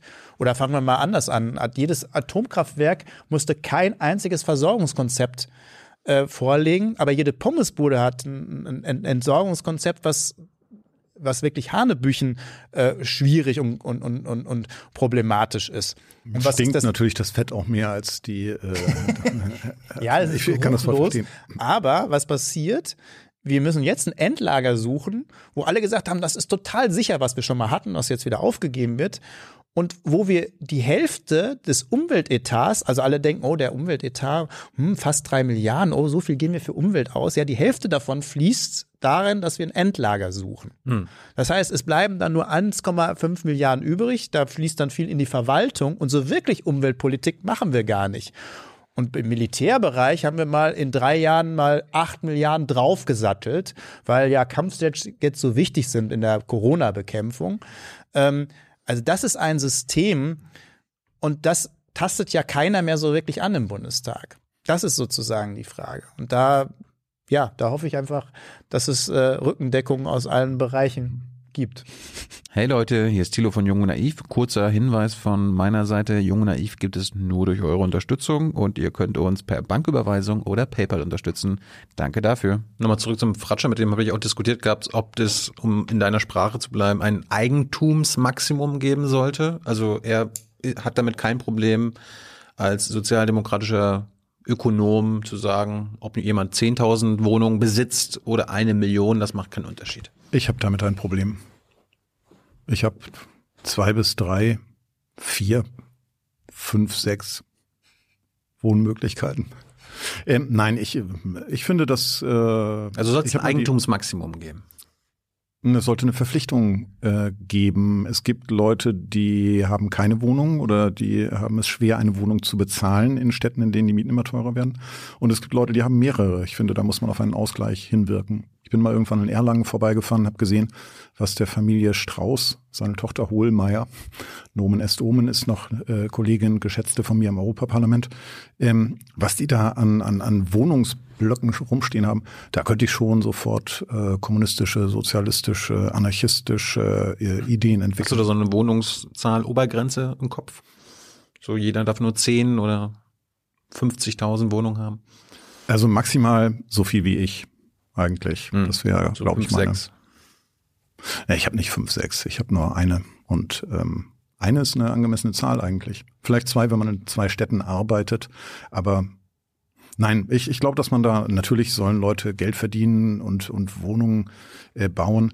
Aber da, wo es unappetitlich wird von der Mietpreisentwicklung und wo Leute sich das nicht mehr oder sich nicht mehr leisten können zu wohnen. Ich meine, wir verspielen unsere Kultur. Wenn ich mir Frankfurt, die Innenstadt angucke, wenn ich mir Berlin Mitte angucke, das Scheunenviertel, in dem ich äh, lange gelebt habe, das sind nicht die Städte, in denen es lebenswert ist dann. Ich glaube, da sollte man gegensteuern. Vor allen Dingen das Kleine äh, Revolution. schürt die Ungleichheit total. Deutschland ist deswegen so ungleich, weil man denkt ja, Südeuropa ist das viel schlimmer, aber in Südeuropa gibt es viel Besitz. Also da besitzen viele wenigstens ihre eigene Wohnung oder so ein kleines Häuschen. Hm. Und in Deutschland gibt's das nicht. Oder nur ganz wenige. Dafür gibt's viele, die viele Wohnungen haben, die sie vermieten. Und wo die Mieten immer mehr steigen. Und deswegen steigt die Ungleichheit, weil man sozusagen ähm, mittlerweile 40 Prozent oder sogar noch mehr äh, seines Einkommens in die Miete stecken muss, weil die Nebenkosten noch und so weiter auch noch immer weiter steigen. Das ist ein Riesenproblem. Von daher finde ich, da ist dieser Spruch Eigentum verpflichtet. Ähm, ja, den kann man gar nicht hoch genug schätzen. Und ich finde auch, da muss es irgendwie eine, eine Maximumsgrenze geben. Das Ich glaube auch, dass es da, ich meine, es wird da soziale Unruhen geben und auch der äh, Besitzer von 8000 Wohnungen äh, wird nicht froh, wenn er seine, wenn er in, seine Kinder in gated Communities äh, großziehen muss und mit dem äh, bewachten Fahrdienst zur Schule schicken muss. Es, Hm. die, die Vermögenskonzentration ist ja praktisch in den, hat sich in den letzten Jahrhunderten nicht wesentlich geändert in Deutschland. Und Aktuell, aktuelle Zahlen zum Beispiel. Es gibt 45 Familien in Deutschland, die so viel besitzen an Vermögen wie die unteren 42 Millionen. Ja, interessant. Wir haben eine Forderung ähm, 2013 hier mal plakatiert. Äh, wenn Sie uns wählen, lassen wir die 100 reichsten Deutschen umnieten. Das führte damals zu Kontroversen äh, in der Hauptstadtpresse und die, die Berliner Morgenpost äh, schrieb, die Partei verspricht ihren Wählern, wenn sie uns wählen, lassen wir die 100 reichsten Deutschen umnieten. Das ist hart an der Grenze. Zitat Morgenpost äh, zu Ende. Kann man natürlich so sehen, wenn man einen politischen Kommentar schreibt. Aber im Grunde sollten wir uns mit diesen super-duper-Reichen mal näher beschäftigen und auch äh, auseinandersetzen. Ja. ist vor allem spannend, weil das macht keiner. Also es ist sozusagen, es wird, wenn noch Armutsforschung, gibt's noch so da weiß man auch ungefähr Bescheid, aber wir wissen eigentlich nichts über die Vermögen. Es müsste deswegen schon eine Vermögensteuer geben, und selbst wenn sie null wäre, damit wir überhaupt über die, über die was wissen. Es gibt einen Reichtums- und Armutsbericht. Auch da ist über die Vermögenden und Reichtum wenig drin. Das heißt, wir müssen auch mal mehr erforschen. Ich finde es sehr spannend, ähm, genau das zu tun, weil genau diese, diese Konzentration, die nimmt ja sogar jetzt wieder zu. Und wir haben, die Zahlen sind ja viel schlimmer das genau mit den Familien oder auch ein Prozent besitzt ein Drittel des Gesamtvermögens oder zehn Prozent besitzen zwei Drittel des Gesamtvermögens und die Hälfte in Deutschland, also die Hälfte, das sind ja nicht nur ein paar Arme, äh, sondern äh, wirklich die Hälfte der Bevölkerung besitzt irgendwie zwei Prozent des Vermögens. Also alleine diese Zahl und ich weiß gar nicht, warum die Talkshows nicht voll damit sind, darüber zu diskutieren. Nee, aber wir müssen 5000 Mal über Corona sprechen. Ja, wichtiges Thema. Wir müssen 7000 Mal über Trump reden. Ähm, ja, ich hoffe, nicht mehr so lange ein wichtiges Thema. Ähm, aber diese Diskussion, die führen wir nicht. Da können wir auch gerne mit Fratscher und Co. reden, weil ich finde viele von seinen Vorschlägen auch gar nicht schlecht. Aber ich finde, man muss ein paar äh, deutlichere Worte sprechen. Ein, ein Ich glaube, dass wir mehr Likes bekommen als Fratscher. glaube ich auch. Ein, ein Problem, was er äh, auch gesagt hat, es wird ja gar nicht erfasst. Also bei den, Ja. bei den Ärmsten, bei Hartz IV, musst du dein Vermögen detailliert aufschlüsseln. Vermögenden nicht, genau. Könnte Hier, man ja bei Matthias der, könnte, könnte nicht man ja bei der gerade eine Milliarde Steuererklärung noch eine Zeile hinzufügen. Ihr aktuelles Vermögen bitte. große Lücke, dass wir keine richtige, auch keine Reichtumsforschung wirklich haben. Es gibt aber ja auch beim DIW ein paar zumindestens äh, Hinweise, wie diese Konzentration ist und auch ein paar Leute, die in diese Richtung forschen. Das halte ich für, für zentral, weil natürlich verstecken die sich in Deutschland. Das wird nicht so wie eine Monstranz wie in den USA oder so rausgekehrt, weil sie natürlich diese Neiddiskussion auch nicht wollen. Ähm, Wir dabei wollen die muss- schon. Bitte? Wir wollen die schon. Also ich könnte mir vor, wir werden irgendwann eine, eine Stiftung gründen müssen, einfach damit wir neben der unseriösen Parteienfinanzierung noch weitere Quellen anzapfen können. Parteienfinanzierung sind, glaube ich, so 190 Millionen im Jahr. Äh, Die deutschen Stiftungen reißen sich, nachdem das Bundesverfassungsgericht das mal kritisiert hat, dass die Parteien zu viel Geld bekommen, äh, jetzt über Stiftungen nochmal ungefähr 600 Millionen Euro im Jahr unter den Nagel. Da müssen wir natürlich ran an diese 600 Millionen. Ich könnte mir vorstellen, sobald wir in der Lage sind, äh, auch mal äh, Gutachten in Auftrag zu geben, Wissenschaftler zu bezahlen, äh, dass wir auch ein Institut für Reichtumsforschung Das wäre cool. ähm, gründen, dem ich auch gerne vorstehe. Ich gehe auch gerne an die Haustüren und äh, frage dann mal, klingel da und frag mal, wie es drinnen aussieht und lass mir da diese, die, den Reichtum zeigen und Also, dann schätzen wir. Kann man eine aktuell- kleine Insta-Story machen. Aktuelle Zahlen von Fratscher sind, die obersten 10 Prozent besitzen zwei Drittel des ganzen Vermögens in Deutschland und die oberste Prozent 35 Prozent. Und willst du mal raten, wie viele der Millionäre und Milliardäre aus Deutschland im Westen leben und herkommen? Wie viel Prozent? 100. Ja, ja fast. 103? 94 Prozent. 94 Prozent. Ja. gut, dann sind sechs rübergezogen und haben sich da ganze Länderteile aufgekauft. Ja, ich wäre vorsichtig anstelle der Superreichen, weil das sind Zahlen, die, die praktisch schon vorrevolutionäre Zustände abbilden. Und ich glaube, dass da auch den Wahrscheinlich gibt es ja auch, es gibt ja immer wieder Milliardäre, die sagen, sie wollen mehr Steuern zahlen oder sie, sie spenden irgendwie einen Teil ihres Einkommens. Ähm, Spenden, ja, und ich glaube. Das wäre mir egal. Hauptsache, das Geld Stiftungen, kommt weg. Ja. Das natürlich nicht. Aber ich glaube schon, dass man denen auch klar machen kann, dass es äh, auch für sie besser ist, wenn das nicht, wenn nicht Geld irgendwo in horrender äh, Masse irgendwo rumliegt und dann wiederum äh, Wirtschaftsteile befeuert, weil es ja auch wiederum Zinsen bringen muss und äh, Immobilienpreise in die Höhe treibt weiterhin und so weiter und so weiter. Vor Marcel Fratscher kann das wahrscheinlich gut erklären. Grüßen Sie ihn schön von mir. Ja, vor allem, es gibt ja noch einen Unterschied von vor 30, 40 Jahren. Ich glaube, dass ein Teil des Reichtums da noch viel stärker dann in wirkliche Wirtschaftsleistung umgesetzt worden ist. Dann sind äh, neue Maschinen gekauft worden, dann ist es investiert worden. Aber heute ist das Geld ja eigentlich nur noch da, um in Oasen geparkt zu werden, um zu spekulieren. Ähm, Oder Immobilien jetzt- kaufen. oder vielleicht Immobilien zu kaufen, aber sozusagen nicht mehr, um irgendwo einen Wertzuwachs oder einen Wirtschaftswachstumszuwachs, und kann man auch sowieso drüber streiten, aber grundsätzlich nochmal was Neues zu schaffen.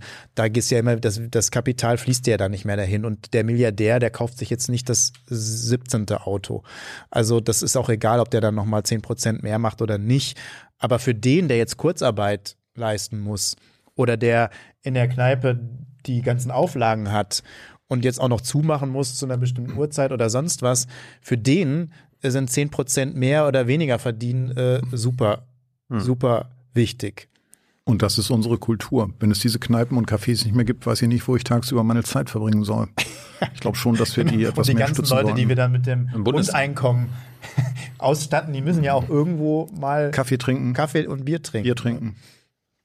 Am besten immer ins Mikro sprechen. Und ins. Stadion dürfen sie auch nicht mehr. Ja, am besten ins Mikro sprechen, damit wir dich weiterhören. Ja. Ähm, Ich bin kein Wirtschaftler, aber ich glaube auch, dass diese Konzentration von Kapital, das praktisch dem, dem Wirtschaftssystem entzogen wird und das äh, anderswo dann äh, ähm, Zinszahlungen oder den, den Druck befeuert, äh, Umsatz und, und Zinsen zu erwirtschaften. Ich glaube, dass es äh, unserem Wirtschaftssystem eher schädlich ist. ist die Partei eine kapitalistische Partei? Klar, wir sind alle Kapitalisten. Wir sind aber auch eine kommunistische Partei. Wir sind die Partei der extremen Mitte und besetzen alles, was uns irgendwie Sympathien bringt. Also ihr wollt den Kapitalismus behalten und gleichzeitig abschaffen? Ich glaube, dass der Kapitalismus auch seine guten Seiten hat. Ähm, natürlich nicht viele, ich musste darüber nachdenken. Vielleicht finden wir eine. Sag mir. Ich glaube schon, dass wir. Er war mal ähm, echt anflexibel und kreativ.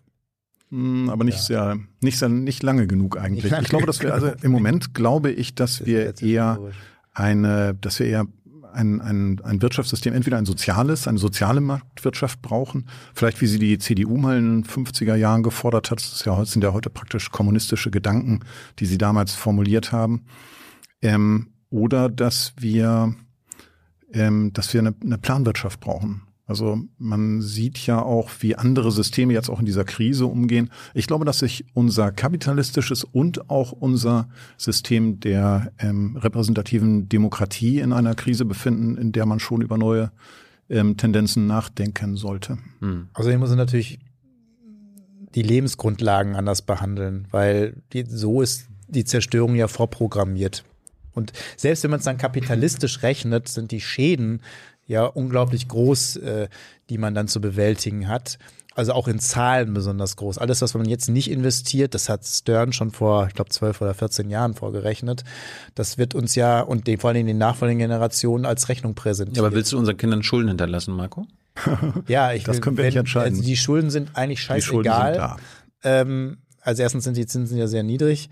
Die Schulden sind scheißegal, wenn sie ähm, eine intakte Umwelt haben, eine gute Bildung haben, eine gute Infrastruktur haben. Wenn das alles kaputt ist und man aber eine schwarze Null da stehen hat, dann kann sich da keiner was für kaufen. Schon gar nicht eine vernünftige Umwelt. Also das ist genau dieser Gedanke, der, der ist übrigens abstrus. Auch viele andere Kapitalisten sind davon ja längst weg, dass man sich nicht verschulden darf ähm, und dafür sozusagen alles äh, brach liegen lässt. Also das sagen ja viele ähm, auch Ökonomen, die eher kapitalistische äh, Grundzüge besitzen. Nur in Deutschland scheint das irgendwie so eine ganz komische Frage zu sein. Komischerweise sind die, die diese Politik vertreten, wie zum Beispiel Olaf Scholz, das sind ja, das sind ja nicht diejenigen, die sich Häuser kaufen ohne Kredit. Also da komischerweise können sie sich verschulden, aber ein Staat darf das nicht, obwohl er Zinsen kriegt, die sonst niemand kriegt und der eigentlich auch also fast nur das zurückzahlen müssen, was sie sozusagen aufnehmen. Also es war schon immer die Frage, wofür man Geld aufnimmt. Also um jetzt dann zum Beispiel Kampfjet zu bauen, würde ich mich auch nicht verschulden. Aber ähm, um eine vernünftige Wissenschaft, eine vernünftige Bildung zu haben, die Schulen auszustatten, ähm, eine Sozialpolitik zu betreiben, die vernünftig ist und vor allen Dingen unsere Lebensgrundlagen zu bewahren. Andere würden ja sagen Umweltschutz. Ich hasse dieses Wort eigentlich mittlerweile, weil es ist kein Umweltschutz. Also Umwelt- und Klimaschutz machen wir eigentlich nicht, weil Umwelt und Klima werden überleben. Also Klima ist ja sowieso eine, eine Form, weil die, für die Umwelt wäre es gut, wir würden uns ganz schnell zerstören. Also wir würden jetzt noch viel mehr ausstoßen an CO2, noch mehr Arten sterben im Augenblick, weil dann sind die Menschen irgendwann weg und wenn sie weg sind, dann kann sich die Natur wieder erholen. Das ist ein Wahlkampfslogan. Martin. Ich überlege gerade, ob wir das Versprechen einfach äh, schneller, Schneller schneller. Umwelt zerstören mit der Partei. Also eigentlicher das Umweltschutz bringt uns keine Sympathien. Wäre so, wir machen alles Aber- schneller. Ähm, das kapitalistische System, das ja diese Umweltzerstörung, ähm, die wir jetzt mittlerweile auch zur Kenntnis nehmen müssen, ja offensichtlich nicht einpreist in seine äh, Berechnungen, ähm, fordert immer noch Wachstum. Deswegen würden wir mit diesem äh, System dann doch brechen müssen, habe ich mir gerade überlegt. Denn äh, als, ich glaube, wir sind die einzige Partei, die für eine, für eine Senkung des Bruttoinlandsproduktes sind. Wir wollen äh, auf ein Also wir wollen das Bruttoinlandsprodukt auf ein sozial- und umweltverträgliches Maß von 50 Prozent senken. Und da sind wir, glaube ich, konkurrenzlos auf dem politischen Markt als Anbieter. Äh, wir hatten jetzt schon ein paar Mal Lufthansa und Corona-Abstimmungen äh, als Thema. Gab es irgendeine Abstimmung im Europaparlament zu der Pandemie und hast du da mitgestimmt und hast, äh, hast du Nein oder Ja gesagt? Und Marco, hast du bei irgendeiner Abstimmung jetzt im Bundestag seit März auch mal dafür gestimmt in Sachen Corona? Ja, gute Frage. Martin? Mach du erst mal. Ich kann sie zuerst nicht überlegen. beantworten. äh, ich habe im, in der letzten Legislaturperiode 20.000 Abstimmungen gemacht und äh, aus dieser Erfahrung heraus kann ich sagen, dass ich garantiert über Corona-Pandemien abgestimmt habe, über Gelder dafür oder dagegen. Ich, glaub, ich glaube, dass ich da gut abgestimmt habe, weil ich mich bei meinen Abstimmungen im Europäischen Parlament, ich hatte ja erst ein Prinzip, dass ich da Ja, Nein abwechselnd stimme. Das hat sich aber als wenig zielführend erwiesen. Und als ich dann äh, verstanden habe, worum es da geht, nach vier oder fünf Jahren, ähm, habe ich mich orientiert an den Linken und an den Grünen. Also äh, die Grünen sind etwas linker und etwas jünger und etwas grüner im Europaparlament Also im als im Bundestag, also nicht ganz so konservativ. Und äh, wenn man sich an den beiden orientiert und in Zweifelsfällen, wenn also beide nicht miteinander stimmen, äh, man auf die französischen Linken äh, schaut, kann man eigentlich nur bürgerfreundlich abstimmen. Ich werde also da äh, Gutes getan haben in vielen Abstimmungen. Aber ich habe auch für die Umwelt abgestimmt, beziehungsweise gegen das äh, Agrarkonzept, das jetzt äh, Das wäre meine Frage. vor einigen Wochen. Wir befinden uns ja hier in einer Zeitspanne Mitte November, wenn ich mich recht erinnere. Du, du, du hast was gegen Klöckners herausragenden Systemwechsel. Ja, das ist, glaube ich, auch ein Argument ähm, gegen diese repräsentative Demokratie, dass äh, solche Arschgesichter wie Julia Klöckner, ich bitte um Entschuldigung, aber ich habe Immunität derzeit und will das ausnutzen. Ähm, äh, also eine solche ähm, eine so entweder sie kenntnisfrei oder sie ist bösartig, ich vermute letzteres oder eine Paarung aus diesen beiden ähm, Dingen. Also eine eine absolut umweltfeindliche Investition von 400 Milliarden Euro in den kommenden sieben Jahren in äh, die industrielle ähm, Agrarindustrie und Chemoindustrie, äh, die da jetzt auf uns zukommt, das als etwas Positives auszugeben und äh, dass das dann auch nicht von allen Bürgern natürlich hinterfragt werden kann und Bürgerinnen, muss man heute sagen, ähm, sondern dass Leute das für bare Münze nehmen, was da eine Landwirtschaftsministerin äh, sagt, das ist schon ein Problem. Das zeigt aber, dass sie nicht nur von Nestle bestückt wird, sondern noch ein paar andere Konzerne dann dahinter stecken. Das ist das Problem. Gab es im Bundestag eine Abstimmung in Sachen Corona, wo du gesagt hast, ja, da gebe ich meine Stimme? Ich habe mich beim ersten, bei der ersten Abstimmung habe ich mich, glaube ich, schwer getan, ähm, weil, also es gab auf jeden Fall Versatzstücke, die wir bei Corona abgestimmt haben, die, ich- die ich richtig fand. Oder auch Kurzarbeit. Natürlich bin ich dafür, dass, dass die Kurzarbeit, auch dass sie verlängert wurde und so, das, das, das habe ich, also da bin ich zustimmend gewesen. Allerdings wurden die häufig verquickt, die, die verschiedenen ähm, Dinge, die bei Corona gemacht haben, wie zum Beispiel mit den Geldern äh, für Lufthansa und so. Und deswegen konnte ich meistens da doch nicht zustimmen. Obwohl es durchaus Ansätze gab, die ich richtig fand. Also wo natürlich auch, auch für Selbstständige Hilfen und so weiter ausgegeben wurden. Aber meistens gab es ja so ein Gesamtpaket und das war ein bisschen schwierig. Aber natürlich sind Sachen richtig, wie Kurzarbeit, dafür Geld zu geben und auch das zu verlängern, halte ich für richtig. Ne? Also das ähm, nicht nur weil ich jetzt Oppositionspolitiker bin, muss ich ja nicht alles blöd finden, was in der Regierung macht. Aber ich fand es schon immer schwierig, wenn dann solche Sachen zusammengelegt worden sind. Und das macht man ja gerne, um dann so Zustimmung zu kriegen.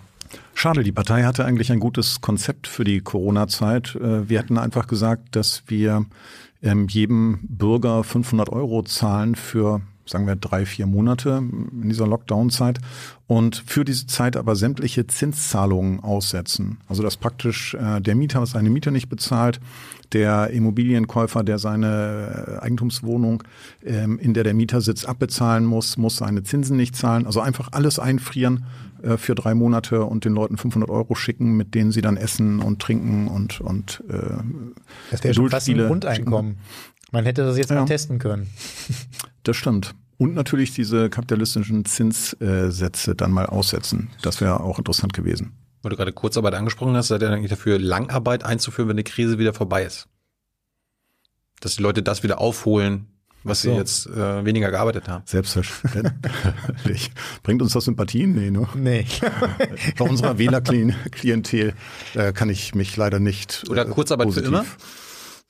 Ja, ich glaube schon. Also Teilzeitarbeit. wir haben ja nicht so viel Arbeit und die muss ja auch verteilt werden. Und ich glaube schon, dass das Konzept dahin geht, dass man, wir bemessen ja auch unsere, ähm, ich weiß nicht, alles wird halt in, in Geldwerten ausgedrückt, aber wir haben immer weniger Zeit.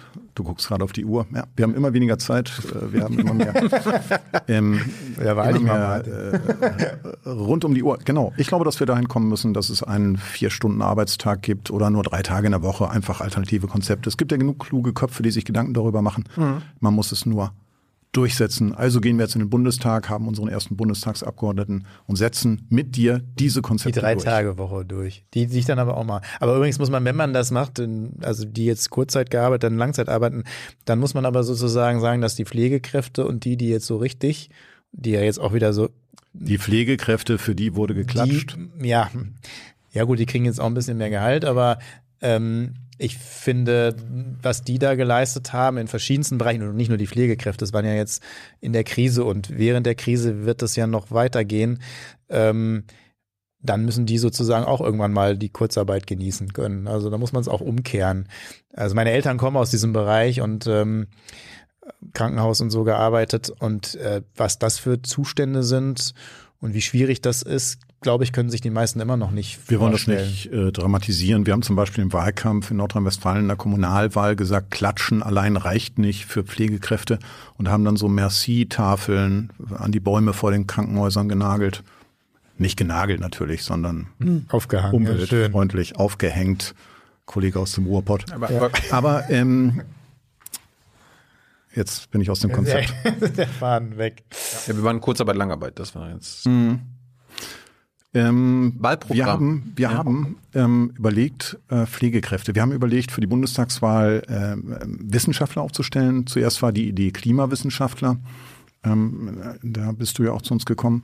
Dann haben wir gedacht, wir brauchen aber auch, wir brauchen fähige Juristen im Bundestag, wir brauchen Politikwissenschaftler, wir brauchen Germanisten, damit Gesetze nicht gute Kita-Gesetz heißen, sondern vernünftig benannt werden und die Kommata in den Bundestagsdrucksachen gerecht verteilt sind. Wir brauchen Historiker, die wissen, was vor 70, 80 Jahren in Europa passiert ist und äh, dass man sich mit den Russen etwas anders auseinandersetzen muss, als man das derzeit tut. Oder mit dem etwas Reichstag. Friedlicher. Oder mit dem Reichstag. Genau, wir brauchen Ethiker, wir brauchen Philosophen im Bundestag und nicht so viele äh, Juristen, Ärzte und allglatte Berufspolitiker. Und wir haben tatsächlich auch überlegt, Pflegekräfte aufzustellen, also einfach systemrelevante Leute auf unsere Listen zu nehmen und dachten, wir könnten denen etwas Gutes tun, weil wenn man äh, für eine Bundestagswahl kandidiert, kann man Sonderurlaub beantragen. Der ist zwar unbezahlt und ähm, wir haben das dann mal thematisiert mit Pflegekräften und haben festgestellt, dass die nicht aufgestellt werden wollten, weil sie keinen Sonderurlaub nehmen wollen, weil sie wissen, dass ihre Arbeit dann von ihren Kollegen mitgemacht wird. Und das war relativ eindrucksvoll. Also wenn wir mal an die Macht kommen, dann Müssen wir das schon mal ändern, damit wir auch Kriegen die Schokolade. Haben. Aber äh, ganz kurz nochmal zu den WissenschaftlerInnen, die du reinschicken willst. Mhm. Äh, hat Marco dir nicht gesagt, dass es einen wissenschaftlichen Dienst gibt im Bundestag? Also Ich kenne den sitzen wissenschaftlichen Dienst. alles Wissenschaftler und die können dir alle Fragen beantworten und dann wird halt ja, aber der wissenschaftliche Dienst äh, wird Die ja mehr genutzt, um Doktorarbeiten Ja, für äh. CSU-Politiker zu schreiben. Was übrigens eigentlich gar nicht so schlecht ist, man sollte das nicht kritisieren. Gutenberg war es, oder? Der sein, seine Doktorarbeit da hat schreiben lassen. Ähm, kann man eigentlich nur raten, äh, anraten, jedem Politiker, wenn man sieht, dass Andi B. Scheuert ähm, der Idiot sich seinen Doktor, Entschuldigung, aber Immunität, äh, sich seinen Doktortitel gekauft hat an einer ungarischen Universität und ihn jetzt nur in Bayern tragen äh, darf, ohne sich strafbar zu machen. Das ist ja absurd, das ist dann lieber wissenschaftlicher Dienst. Aber wir haben die auch schon mal mit Fragen, äh, wir haben schon mal Fragen gestellt und haben dann nur ausweichende Antworten bekommen. Als Europaparlamentarier kann ich den, glaube ich, auch nutzen. Und ich glaube, die lassen wir da äh, abhängig beschäftigt. Wir Ja, wollen aber also bessere Köpfe. wissenschaftlicher Dienst ist gerade bei so außenpolitischen Themen immer sehr hilfreich. Die können der Bundesregierung dann immer gerade so sagen, wie es gerade mit dem Völkerrecht aussieht. Ah, interessant. Dann sollten wir die vielleicht mal Bergkarabach oder anfragen. die, schon ein paar ganz gute. was die Türken so Ja, aber sie haben ja keinen dürfen und was Einfluss. nicht. Wie bitte? Ich meine, man sieht ja gerade, dass die Türkei randaliert und Äh, Erdogan äh, aus innenpolitischen Gründen, der steht ja sehr auf der Kippe und die Lira fällt und fällt. Das ist das einzig Freudige, was man aus der Türkei hört derzeit. Äh, wie vorhin jemand unter einen Post von mir schrieb, ein sehr freundliches Volk, aber ein furchtbarer Diktator, der da ähm, viele Leute ins Unglück führt. Und diese vier, fünf Fronten, die Erdogan eröffnet hat und die mit deutschen und mit EU-Geldern und Waffen gestützt werden. Also Deutschland ist derzeit das einzige Land, das blockiert, dass hier äh, mal massiv Einspruch äh, erhoben wird. Es reicht ja, wenn wir die Türken äh, exportieren extrem viel nach Deutschland. Wenn wir da einfach sagen, wir fahren das jetzt mal drei Tage zurück, dann ist Erdogan platt. Und stattdessen wird er mit 650 Millionen Euro Beitrittshilfen jedes Jahr aus EU-Geldern äh, gestützt. Und ich weiß nicht, warum Merkel da äh, durchgedreht ist. Bis vor einem halben Jahr fand ich, hat sie gar nicht so unsympathische Politik gemacht. Aber dieser Flüchtlingsstil, mit dem sie offensichtlich in die Geschichtsbücher eingehen will, ähm, der dazu führt, dass äh, wir den Türken nicht mal jetzt äh, zur Raison äh, rufen da, das wird in Europa schon als sehr, sehr äh, merkwürdig gesehen von vielen europäischen Ländern. Das wird nur von den deutschen Medien hier nicht transportiert. Gehen wir mal wieder zurück zum Wahlprogramm für nächstes Jahr. Was, wir sind bei der Außenpolitik. Äh, Krieg. Mehr Krieg? Braucht es mehr Atomwaffen in Deutschland? Sollte das war wahrscheinlich eine Anspielung. Wir haben tatsächlich eine eine Forderung in unserem Parteiprogramm. Wir wollen die deutsche Atombombe. Mhm. Aber das eigentlich nur, weil wir die, ein, äh, weil wir die erste Partei äh, sein wollen, die das fordert. Die Forderung wird auf jeden Fall kommen, wenn die Konservativen äh, da schon den Amerikanern diese atombombenfähigen äh, Flugzeuge für, ich glaube, eine, eine ganz horrende Summe Geldes abnehmen wollen, wird das irgendwann anstehen. Ähm, ja, also deutsche Atombombe ist, äh, wir sind die erste Partei, die das fordert. Da haben wir den ersten Stress, glaube ich. Was mit Deutschland? mit wem? mit mir. Ach so, ah, okay. Sollte Deutschland auch einen Aber irgendwas muss ich, mich, muss ich auch haben. Was Ja, mit genau. Drohnenkriegen? Bisher lassen wir die Amerikaner ja die Drohnenkriege weltweit machen. Sollten wir da auch einsteigen?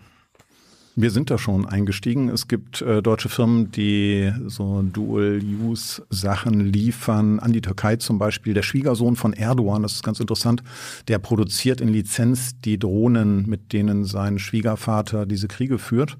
Und die Familie verdient relativ, relativ viel und gut daran. Falls äh, wir türkische Zuschauer heute haben, die Deutsch sprechen, ähm, Erdogan hat gerade einen äh, äh, es ist auf einen Mann getroffen, der ihm gesagt hat, er habe kein Brot mehr zum Essen. Erdogan ist nicht gebildet, sonst hätte er gesagt, er soll Kuchen nehmen. Äh, Er hatte ihm geraten, er solle, ein, er solle einen Tee trinken ähm, statt Brotes. Also dem, dem Volk geht es wirklich nicht gut da und Erdogans äh, Schwiegersohn macht sich die Taschen voll und viele deutsche Unternehmen, österreichische, äh, Italien und Spanien liefern Waffen an die Türkei, sind daran beteiligt. Also wir sind ja sowieso bei Waffenexporten wieder so richtig gut dabei und die Bundesregierung wollte das ja immer zurückfahren. Auch Wollte? die SPD und dann, ja, zur SPD steht das immer so in den Statuten und in den, in den Beschlüssen, aber es wird, passiert ja immer mehr und jetzt sind so sogar Waffen, bewaffnete Drohnen, finden sie mittlerweile auch gut.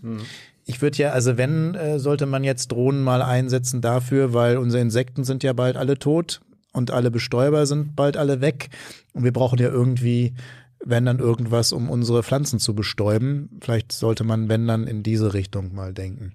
Da könnte man aber auch vielleicht die Milliardäre einsetzen, sobald wir an der Macht sind. Handbestäubung, ja, so wie man das in China macht. Ja, Also, natürlich auch was ist mit. Waffenexport? Und zwar mit langen, äh, in, in Ja. langen Arbeitsphasen. Ganz Waffenexporte. Ja. Wir wohin sollen zukünftig noch deutsche Qualitätswaffen, Bomben, Panzer also ich glaube, glaub, die? Russen. Vielleicht noch nach Bayern, aber Nein, ich glaube. Ne? glaub, die Russen haben eigentlich das beste Konzept. Äh, Die liefern zum Beispiel Angriffswaffen an Aserbaidschan und Verteidigungswaffen an Armenien. Können die einen auf die anderen schießen, beide bezahlen und äh, die Russen schauen zu. Das ist ein Konzept, das ich mir auch für die Deutschen wünschen würde. Im Moment exportieren wir extrem viel nach Ungarn, deswegen lässt man auch den äh, Diktator Orban, diesen, äh, ja, das ist eigentlich die erste offiziell ähm, von Demokratie-Theoretikern anerkannte Diktatur in der EU. Herzlich willkommen, Ungarn. Ähm, lässt man den auch gewähren, weil er nicht nur äh, deutsche Autofirmen da hat, die äh, große EU-Gelder zurückbekommen, sondern weil er auch sehr viele deutsche Waffen abnimmt. Ich dachte immer, die sind da gut angelegt, weil sie da keinen Unheil anrichten in Ungarn, aber wer weiß. Was mit Europa-Armee? Europa-Armee ist äh, tatsächlich ein Schwachpunkt in meiner politischen Positionierung. Ich habe lange dagegen gekämpft, dass Typen wie Elmar Brocken 183 Kilogramm konzentrierte CDU, jetzt in Westfalen-Lippe unterwegs, herzliche Grüße, ähm, dass der sich stark gemacht hat für den Aufbau einer EU-Armee. Wenn ich aber sehe, dass die Amerikaner als ähm, zurechnungsfähiger Bündnispartner komplett ausfallen und die Türken derart aufdrehen, äh, dass sie also an, an vier oder fünf verschiedenen Fronten. Ich habe äh, kürzlich in einer Rede im Europaparlament abgeraten. Als Deutscher weiß ich, dass zwei Frontenkriege schwer zu gewinnen sind. Vier oder fünf Fronten, wie die Türken gerade vorlegen, das, das, äh, da kommt nichts Gutes raus. Und wenn ich das so sehe, dann, ich weiß auch nicht, vielleicht. Was sagst du dazu, Marco? Du bist ein friedfertiger Mensch. Sind wir für eine bewaffnete, mit Drohnen bewaffnete EU-Armee? Schotten wir die EU, wie wir das gerade tun? Menschenrechtswidrig komplett ab? Lassen wir die Leute ersaufen im Mittelmeer? Da, Schieben dazu wollte ich auch noch kommen. Aber jetzt erstmal äh, EU-Armee statt NATO. Du bist Ohne Türkei, ohne USA. Ja, das, das ist, glaube ich, bei mir die, die gleiche Schwäche, nur anders gelagert. Also ich bin immer dafür gewesen, die NATO-Diskussion zu führen, weil ich nämlich nicht glaube, dass es eine friedliche Schutzmacht ist, äh, sondern dass sie knallharte auch Wirtschaftsinteressen verfolgt ähm, mhm. und ähm, der Rüstungslobby sozusagen teilweise untersteht und nicht rational nur Entscheidungen getroffen werden und erst recht nicht friedfertig. Ähm, aber ich befürchte, dass eine europäische Armee, so wie sich Europa entwickelt, das auch nicht mehr tun wird. Mhm. Das heißt, äh, selbst wenn man sozusagen dieser Sphäre der USA und anderen, äh, vor allem kriegstreiberischen ähm, Mächten da entkommt, heißt es aber nicht, dass eine Europa-Armee da anders gelagert ist, weil genau das tun wir. Wir schotten ja Europa irgendwie eher ab. Hm.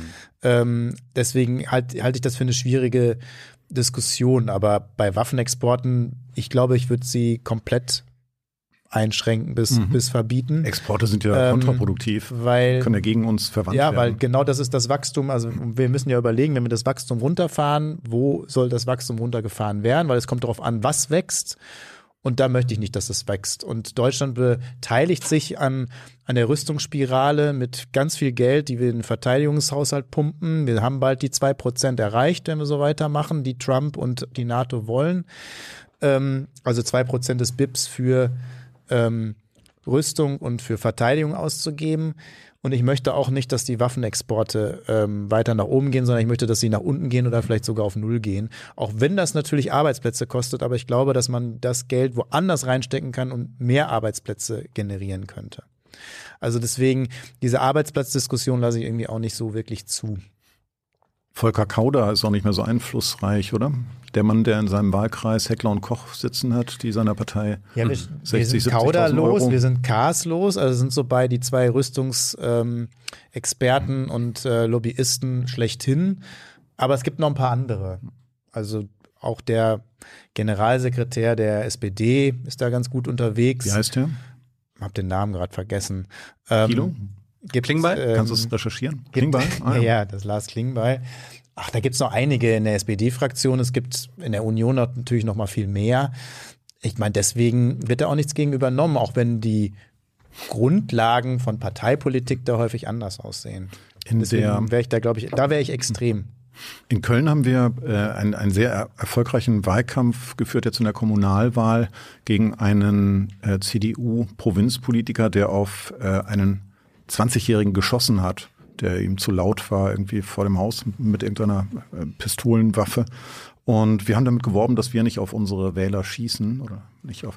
Wir haben es auch als Angriff eigentlich auf die Partei betrachtet, dass da jemand auf Erstwähler schießt. Das ist ja eigentlich die einzige Chance, die die, die überalterten ehemaligen Volksparteien noch haben, dass sie äh, praktisch Erstwähler erschießen, weil die alle anders wählen und nicht mehr CDU und, und die Alten sterben ihnen ja weg.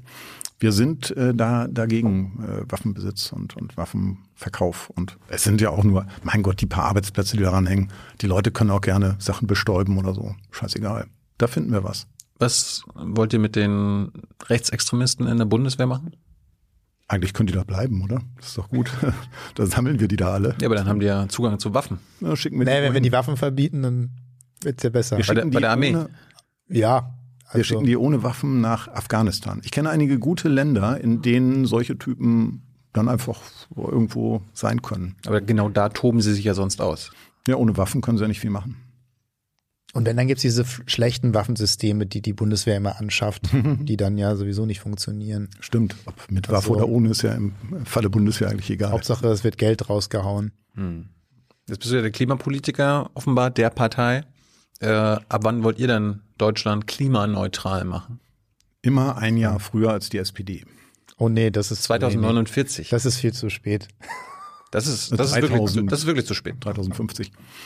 Ähm, Also so, so. Stefan Rahmsdorf und so weiter, die errechnen ja ein CO2-Budget, was auch Deutschland hat, was wir noch raushauen können, um anderthalb Grad oder zwei Grad Erderwärmung noch zu erreichen. Der meint so 2030, aller, aller spätestens 2035 müssen wir auf Null sein, also netto Null. Das funktioniert natürlich schon nicht, wenn der Kohleausstieg 2038 ist. Dann müssen wir da schon anfangen, dass der viel früher ist. Haben, glaube ich, auch die Grünen mit in der Kommission ausgehandelt. Die waren dann aus anderen Gründen irgendwie dagegen. Ähm, also da müsste man eher ähm, alle Parteien, finde ich, schlagen, weil das ähm, ist alles viel zu spät. Also 2038 aus der Kohle raus ist viel zu spät und dann auch noch vergoldet. Ich komme aus einer Kohleregion, also ich weiß, was das auch sozusagen mit einer Kultur und mit Menschen und einer Region gemacht hat und trotzdem war ich schon immer dafür, da viel früher auszusteigen. Ähm, und Klimaneutralität muss man natürlich viel eher schaffen. Man kann ja auch sozusagen sogar dann darüber hinausgehen, macht auch eigentlich keiner. Wenn man Moore wieder gestaltet, wenn man aufforstet, kann man sozusagen auch CO2 aus der Atmosphäre nehmen. Und das müssten wir tun. Also ich kann aber auch dazu sagen, dass wir das nur notgedrungen tun werden. Wir sind Politiker. Und wenn nicht in diesem Frühjahr wieder sehr, sehr viele junge Menschen auf die Straßen gehen werden, dann werden wir nichts tun, dann werden die anderen Parteien nichts tun, dann wird sich überhaupt nichts ändern. Ich habe gestern mit dem Soziologen Heinz Bude ähm, zufällig zusammengesessen und der vermutet, dass Fridays for Future am Ende ist, dass die nicht wiederkommen jetzt. Ich setze ein bisschen Hoffnung darauf, weil ich gesehen habe, dass zum ersten Mal seit ich habe fünf oder sechs Jahre lang, ja fünf Jahre lang im Europaparlament die Abstimmungen verfolgt und immer war es ein, ein starker konservativer Block aus konservativen und noch konservativeren SPD und CDU und FDP und äh, sogenannte Liberale, die gegen klimafreundliche Entscheidungen gestimmt haben. Und das erste Mal, dass ich wirklich Hoffnung hatte, dass da irgendwas passiert, war nachdem, wir haben immer die Abstimmungsergebnisse oder ab und zu mal visualisiert und, und äh, transparent gemacht ins Netz gestellt. Und das erste Mal, dass ich ähm, gesehen habe, dass Leute äh, dann nicht im Sinne der Wirtschaft gestimmt haben, war, als die Fridays for Future Demonstrationen auf der Straße zu sehen waren. Also das bringt was, das macht Druck und das bringt auch ähm, Arschlöcher dazu, vernünftig abzustimmen. Aber ohne das würde es nicht gehen. Fridays for Future findet ihr gut, aber ich bin mir sicher, ihr distanziert euch von Extension Rebellion und Ende Gelände. Ende Gelände wird hier in Berlin vom Verfassungsschutz beobachtet, Oh, weil sie mein Gott. antikapitalistisch sind und Das ist eine Sauerei. Es wird echt jeder vom Verfassungsschutz mh, beobachtet. Wir haben eine Du Verfassungs nein, wir haben eine verfassungsfeindliche Plattform in der Partei gegründet. Mhm. Damals haben das dem Verfassungsschutz angezeigt, als sie, weil sie die Linkspartei damals beobachtet haben, haben das angezeigt und haben gesagt, wir möchten auch beobachtet werden. Wir haben damals gesagt, wir sind verfassungsfeindlich. Ähm, wir wollen nämlich den Artikel 1 äh, des Grundgesetzes ändern. Äh, der heißt ja derzeit noch, die Würde des Menschen ist unantastbar und wir wollten ihn dahingehend ändern, dass wir sagen, die Würde des Menschen ist unantastbar. Ausgenommen sind die Intendanten der öffentlich-rechtlichen Sender und die Geschäftsführer von Pro7, Sat1 und RTL. Und das ist also ja, das ist de facto eine, eine, äh, eine Anzeige, dass wir das äh, Grundgesetz verändern wollen. Dann ist man verfassungsfeindlich und muss beobachtet werden. Trotzdem sind wir nie beobachtet worden. Wir haben den Verfassungsschutz mal beobachtet. Ich bin mal für eine ZDF-Aktion zum Brandenburger Verfassungsschutz gegangen, habe mir einen scheiß Ziegenbart angeklebt und eine Brille, eine Nickelbrille aufgesetzt. Und dann sind wir da reingegangen und haben, es gibt unglaublich lustige Bilder davon, ich kann sie mal in die Kommentare stellen, ähm, und haben dann die, die Dame, die da saß, äh, irgendwie stellvertretende Leiterin gefragt, ob es Erkenntnisse über die Partei geben würde. Und hat sie gesagt, gibt's, gibt's keine. Also ich will, ich bin ja selber, will ja selber ein System Change. Deswegen weiß ich nicht, was daran äh, verfassungsfeindlich ist. Ich glaube, man, Du willst das System abschaffen und das ist verfassungsfeindlich. ich will das System verändern. Hm. Ähm, Das und ist ich auch will, das, ich verfassungsfeindlich. will, nee, Ja. ich will das System verändern, was gegen die Verfassung ist. Denn die Würde des Menschen wird jeden Tag in Deutschland angetastet und es interessiert keinen. Ähm, dass wir sozusagen wirklich ähm, alle diese Paragraphen, die wir haben und die richtig sind, äh, wirklich leben, sehe ich eben nicht. Und auch im Bundestag wird sozusagen die Verfassung angesetzt. Wir haben einen Fraktionszwang und zwar eigentlich fast übergehend. Steht aber, man soll nur seinem Gewissen verantwortlich sein. Genau das möchte ich eigentlich haben, dass wir nur unserem Gewissen verantwortlich sind. Oder das dem heißt, Gewissen von das Olaf heißt, Scholz. wir brechen sozusagen Gesetze und äh, deswegen müsste man mal gucken, wer ist denn wirklich verfassungsfeindlich? Ähm, und ein System zu verändern, was unsere Lebensgrundlagen zerstört, was immer mehr ungleich produziert, ähm, finde ich völlig legitim. Deswegen habe ich erstmal mit den Gruppen äh, überhaupt kein Problem. Ähm, die Frage ist natürlich, welche Mittel sie einsetzen und welche Möglichkeiten. Aber ich ähm, habe vieles gesehen, was ich voll, vollkommen richtig finde. Und wenn ähm, wenn das äh, wir nicht aushalten, dann sollten wir mal darüber diskutieren, was wir dann auf der anderen Seite aushalten, denn dass Politiker so leben wie Amtor äh, und dann noch Gelder vom Staat bekommen, äh, um dann aber sozusagen äh, Firmen da von den Firmen hofiert werden und äh, ihre Kollegen ansprechen Alles können. legal, Marco. Alles legal, ja. Aber wenn sozusagen eine, eine Aktion von Extinction Rebellion mal eine Kreuzung blockiert, dann ist das Staatsnotstand oder was. Also das, da habe ich ein großes Problem mit, wie so die Gewichtungen äh, häufig stattfinden bei uns. Amtor bezieht ja auch dieses ähm, bedingungslose Grundeinkommen, wie wir. Ich würde mich auch nicht distanzieren, schon aus grundsätzlichen Erwägungen nicht. Ähm, das gehört zur Empörungskultur, glaube ich, heutzutage, dass man irgendwie sich distanziert von Dingen.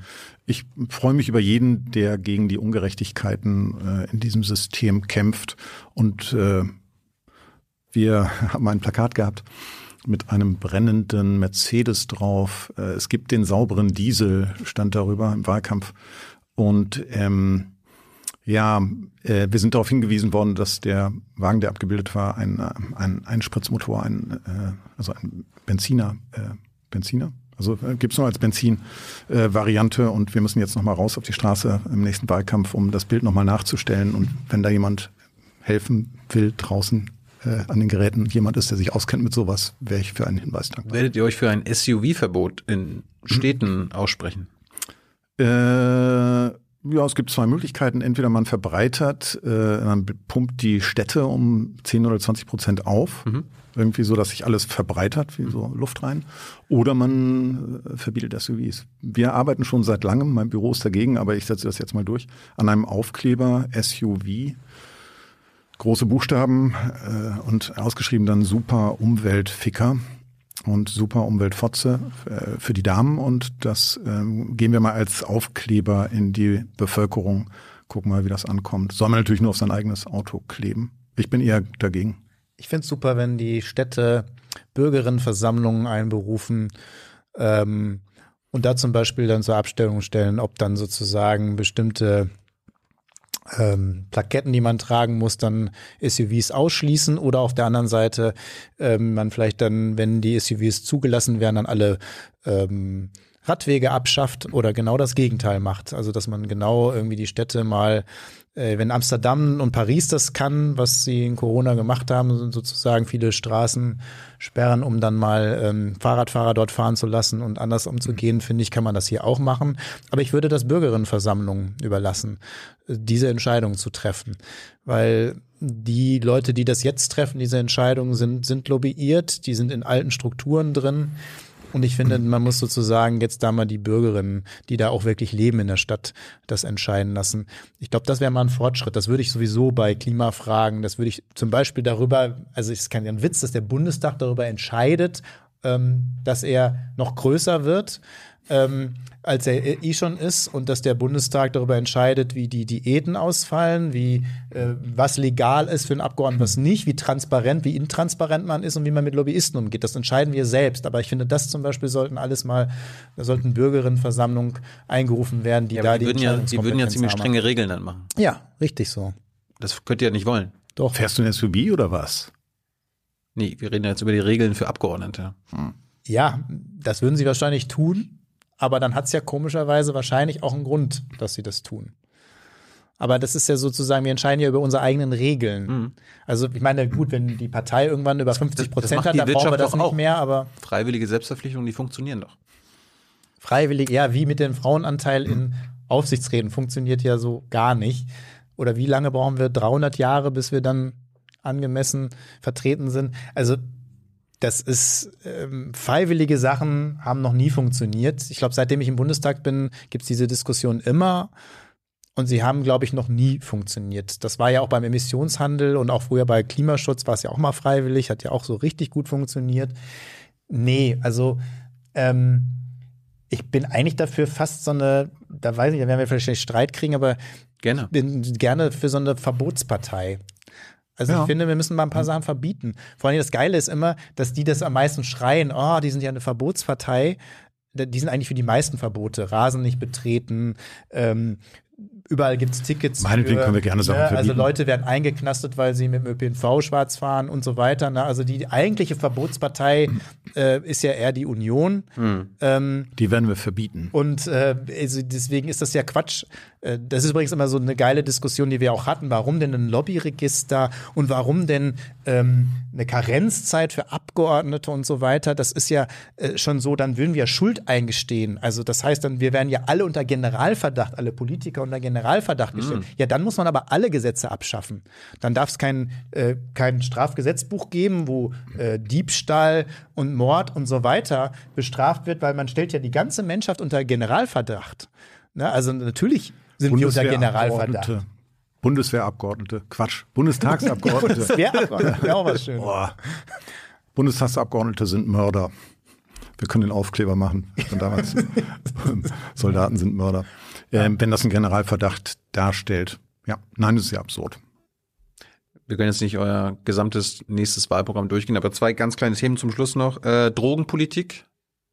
Alles verbieten, auch Alkohol und Tabak. Wie, Da wie, bin ich dann doch nicht so für verbieten, glaube ich. Aber gut. ja, wir waren ja gerade bei Verbotspartei. Ja, stimmt. Aber Wir, ihr, habt, ihr habt viele Kiffer, die euch wählen. Kifferinnen. wenn Sie es in die Wahllokale schaffen bis 18 Uhr. Können ja Briefwahl machen, ne? den Tag vorher Wenn Sie die verbieten. Danach, wenn Sie, wenn Sie uns können. gewählt haben, dann wieder alles erlauben. Was mit Kokain? Da, wir sind ja im Bundestag hier. Auch Ich weiß legalisieren. nicht, wir, Ich bin da nicht so oft auf Toilette, aber das ist, glaube ich, Ist das Kokainproblem in, in Brüssel auch so stark wie in Berlin? Ähm, welches Problem meinst du? Das zu bekommen oder äh, dass viele Leute das benutzen? Ich hab das, Endkommen. äh, wir haben das in der Redaktion früher ähm, mal ausprobiert. Wir haben äh, Pilze und, und ähm, Marihuana und auch Kokain mal ausprobiert. Ich kann das nicht empfehlen. Ähm, man ist einfach drei, vier Stunden lang länger wach und trinkt länger und ist am nächsten Tag umso zerstörter. Ich finde es absurd. Äh, Ich mag Sachen, die berauschen und nicht Sachen, die einen irgendwie äh, das Gefühl vermitteln, dass sie, dass man klar sei, ohne dass man das ist. Ähm, zur Drogenpolitik, das ist äh, nicht ganz einfach. Ich bin im Prinzip der Meinung, dass Marihuana wesentlich weniger gefährlich ist als Alkohol, den ich selber zu äh, berauschenden äh, Aber kein Brokkoli, Martin. Pflege. Brokkoli halte ich für ungefährlich.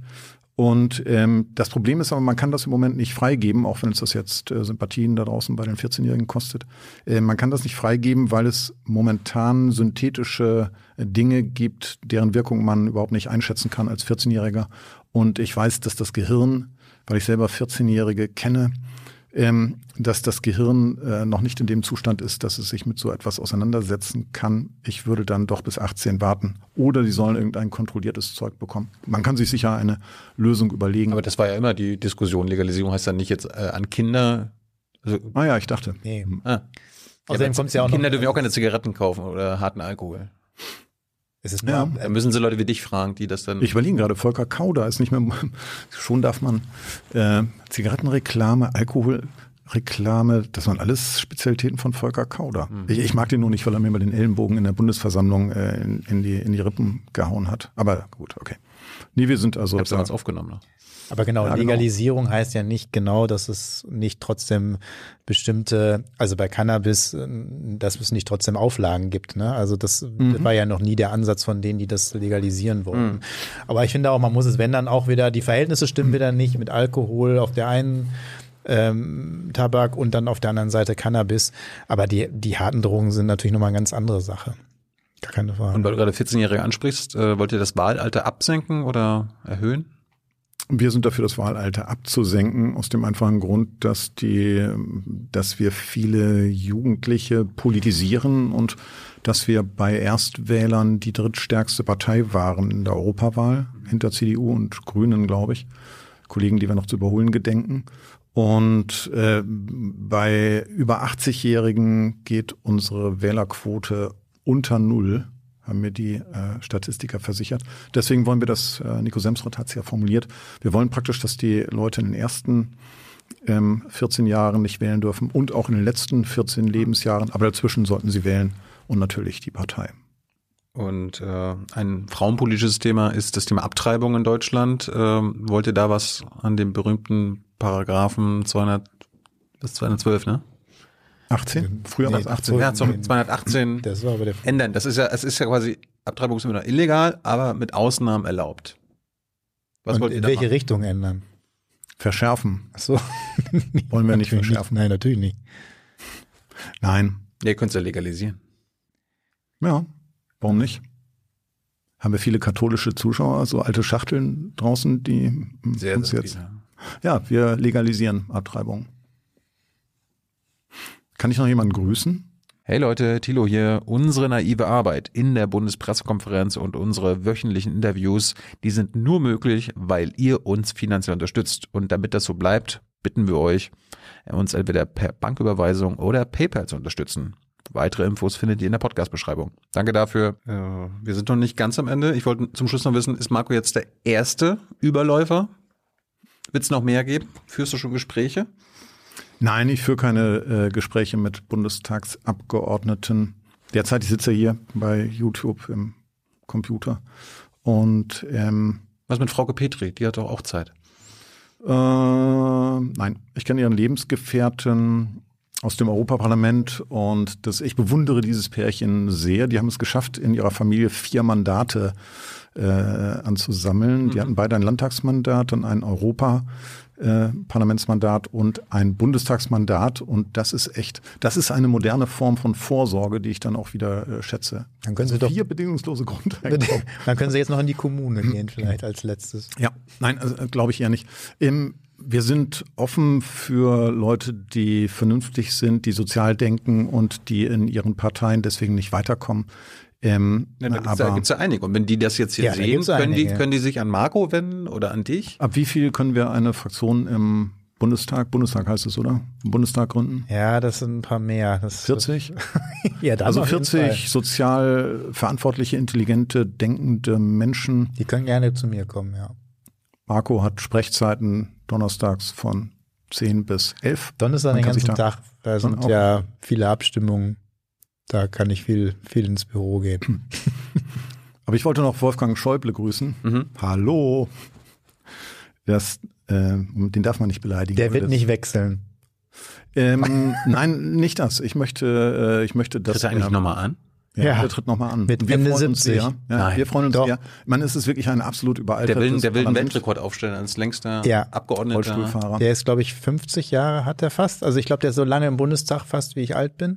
Ja, das ist einer der schlechtesten Menschen, die ich in der Politik ausmachen konnte. Darum muss er Wir bleiben. wissen um seine äh, um seine Lügen in den Spendenaffären, dass der Mann als seriös gilt und als Bundestagspräsident, das ist echt, was ist denn das für ein unseriöses Parlament, aus dem du da kommst? Sowas gibt es bei uns, glaube ich, nicht in der Qualität. komm.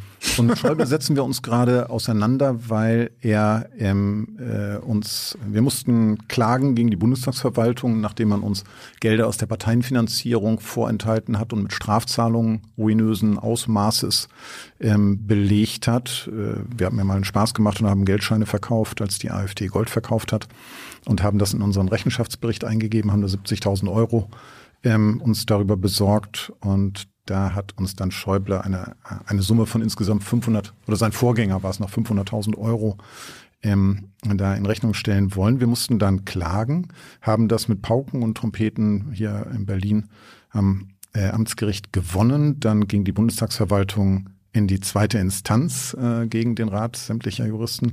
Und auch da haben wir das mit Pauken und Trompeten gewonnen. Und dann ging Schäuble, seine erste Amtshandlung war das, seine äh, Justiziare angewiesen, uns auch nochmal in Leipzig äh, von dem Bundesverwaltungsgericht in die Revision da zu zwingen. Wir haben auch diesen Prozess mit Pauken und Trompeten gewonnen, aber es hat uns viel Zeit und viel Nerven gekostet. Und Hinterher hat sich dieser feine Bundestagspräsident nicht bei der Partei entschuldigt, dass er uns also Gelder vorenthalten hat über Jahre und äh, mit ähm, ruinösen Prozessen bedroht hat, sondern ähm, er möchte jetzt das Parteienfinanzierungsgesetz, ich weiß nicht, ob du das schon weißt, Ja, ändern. das weiß ich. und äh, ich habe ein, eine Schriftsache aus dem Bundestag, ähm, die ich gefunden habe, zufällig auf meinem Schreibtisch. Ähm, da schreibt er also sämtliche Parteien an und bittet darum, die Parteienfinanzierung äh, Änderung mitzutragen. Es würde für die großen Parteien dahingehend sich ändern, dass die etwas mehr Geld bekommen und die kleinen Parteien würden dann etwas weniger Und Geld dass es noch bekommen. intransparenter wird, als es eh schon ist. Das ist eine, also das ist eine, so, dass wir dich überhaupt aufnehmen, dass du aus diesem Laden kommst. Das ist echt eine der unseriösesten Adressen, die ich mir überhaupt vorstellen kann in der Politik. Möchtest du zum Schluss noch jemanden grüßen? Der Schäuble grüße ich nicht, den sehe ich ja wieder, wenn ich irgendwann rede, dann. Kannst du ihm mal die Luft mir. aus den Reifen lassen, wenn du, wenn du Parteiabgeordneter im Bundestag bist? Nee, da auf diese Sphäre komme ich ja nicht. Also da oben Reißzwecken? Reißzwecken, glaube ich, helfen dann nicht. Oder so Absperr, so Sperrgitter, Ich wie die Polizei sie manchmal? weiß nicht, Extinction vielleicht, Rebellion könnte da vielleicht aus. vielleicht mache ich mal eine andere Begrüßung. Nee, ich grüße, ich grüße die doch guten Kolleginnen und Kollegen, weil das war jetzt ein bisschen zu viel Bashing auf den Bundestag und ich habe wirklich auch richtig gute äh, Kolleginnen und Kollegen, 40 die Stück? Ja, 40 kriegt man zusammen, die, äh, glaube ich, dafür kämpfen, nur die irgendwann auch einsehen und ein paar sehen das jetzt schon ein, weil die treten nicht mehr an, ähm, dass das in ihren Parteien nicht wirklich funktioniert. Aber die gibt es, diese guten Leute. Äh, Dafür bräuchten wir ein paar mehr als 40. Ich habe noch, ich habe noch eine Frage. Das und war gerade so ein schönes Schlusswort, aber gut. Das tut mir leid, wir, wir nehmen das Schlusswort gleich nochmal auf. Mhm. Sie- Ihr schneidet dann einfach da was weg und da dran, Stimmt, so, wie das eure Art ist. Ähm, Nee, wird ja nicht. Marco hat tatsächlich etwas gesagt, was ich nicht wusste und was ich, äh, was ich auch nicht äh, weiß, inwieweit ich dem, dem also jetzt äh, Glauben schenken kann. Wir haben ja gesagt, diesmal stellen wir Wissenschaftler auf zur Bundestagswahl und das nächste Mal wollen wir unsere Mütter aufstellen. Ähm, die 30 resolutesten unserer Mütter. Äh, einfach, weil Marco gesagt hat, dass gesunder Menschenverstand in den Bundestag müsste, Leute, die in der Gesellschaft stehen und die nicht irgendwie jetzt äh, korruptionär, korruptiv, wie nennt man das, äh, mit korrupt, vielen Dank, ähm, Regierungssprecher später, Ja. gut, ähm, äh, korrupt sind, verflochten sind mit irgendwelchen Unternehmen und äh, auch weil das auch lustige Wahlkämpfe einfach ermöglicht. Jeder hat eine Mutter oder kennt eine und äh, das, wir können da viele Späße machen. Und Marco ist der Überzeugung, wenn wir 30 resolute Mütter in dem Bundestag befördern, bei der übernächsten Bundestagswahl, dass die schon ausreichen würden, um da den Laden aufzumischen und äh, zu anderen Ergebnissen zu führen. Wenn das wirklich stimmt, dann ja, würde ich meine eigene Mutter im Bundestag äh, Ich meine auch. Schicken. Ich glaube, dass dann ganz andere Reden gehalten würden. Und dann wäre es vielleicht auch mal ein bisschen spannender wieder. Ich glaube, da würden auch andere Debatten geführt werden. genau. Das ist so ein schönes Schlusswort. Grüße an meine Mama auch. Und weil ihr über die Parteifinanzierung geredet habt, rede ich kurz über Journalismusfinanzierung. Das finanziert ihr hier alles. Und äh, wie ihr das hier alles, Alles finanzieren neu, könnt, das wird gerade eingeblendet oder guckt in eure Podcast-Beschreibung bei PayPal oder Banküberweisung. Danke. Danke Martin. Danke Marco. Danke. Tschüss draußen an den Geräten. Ciao.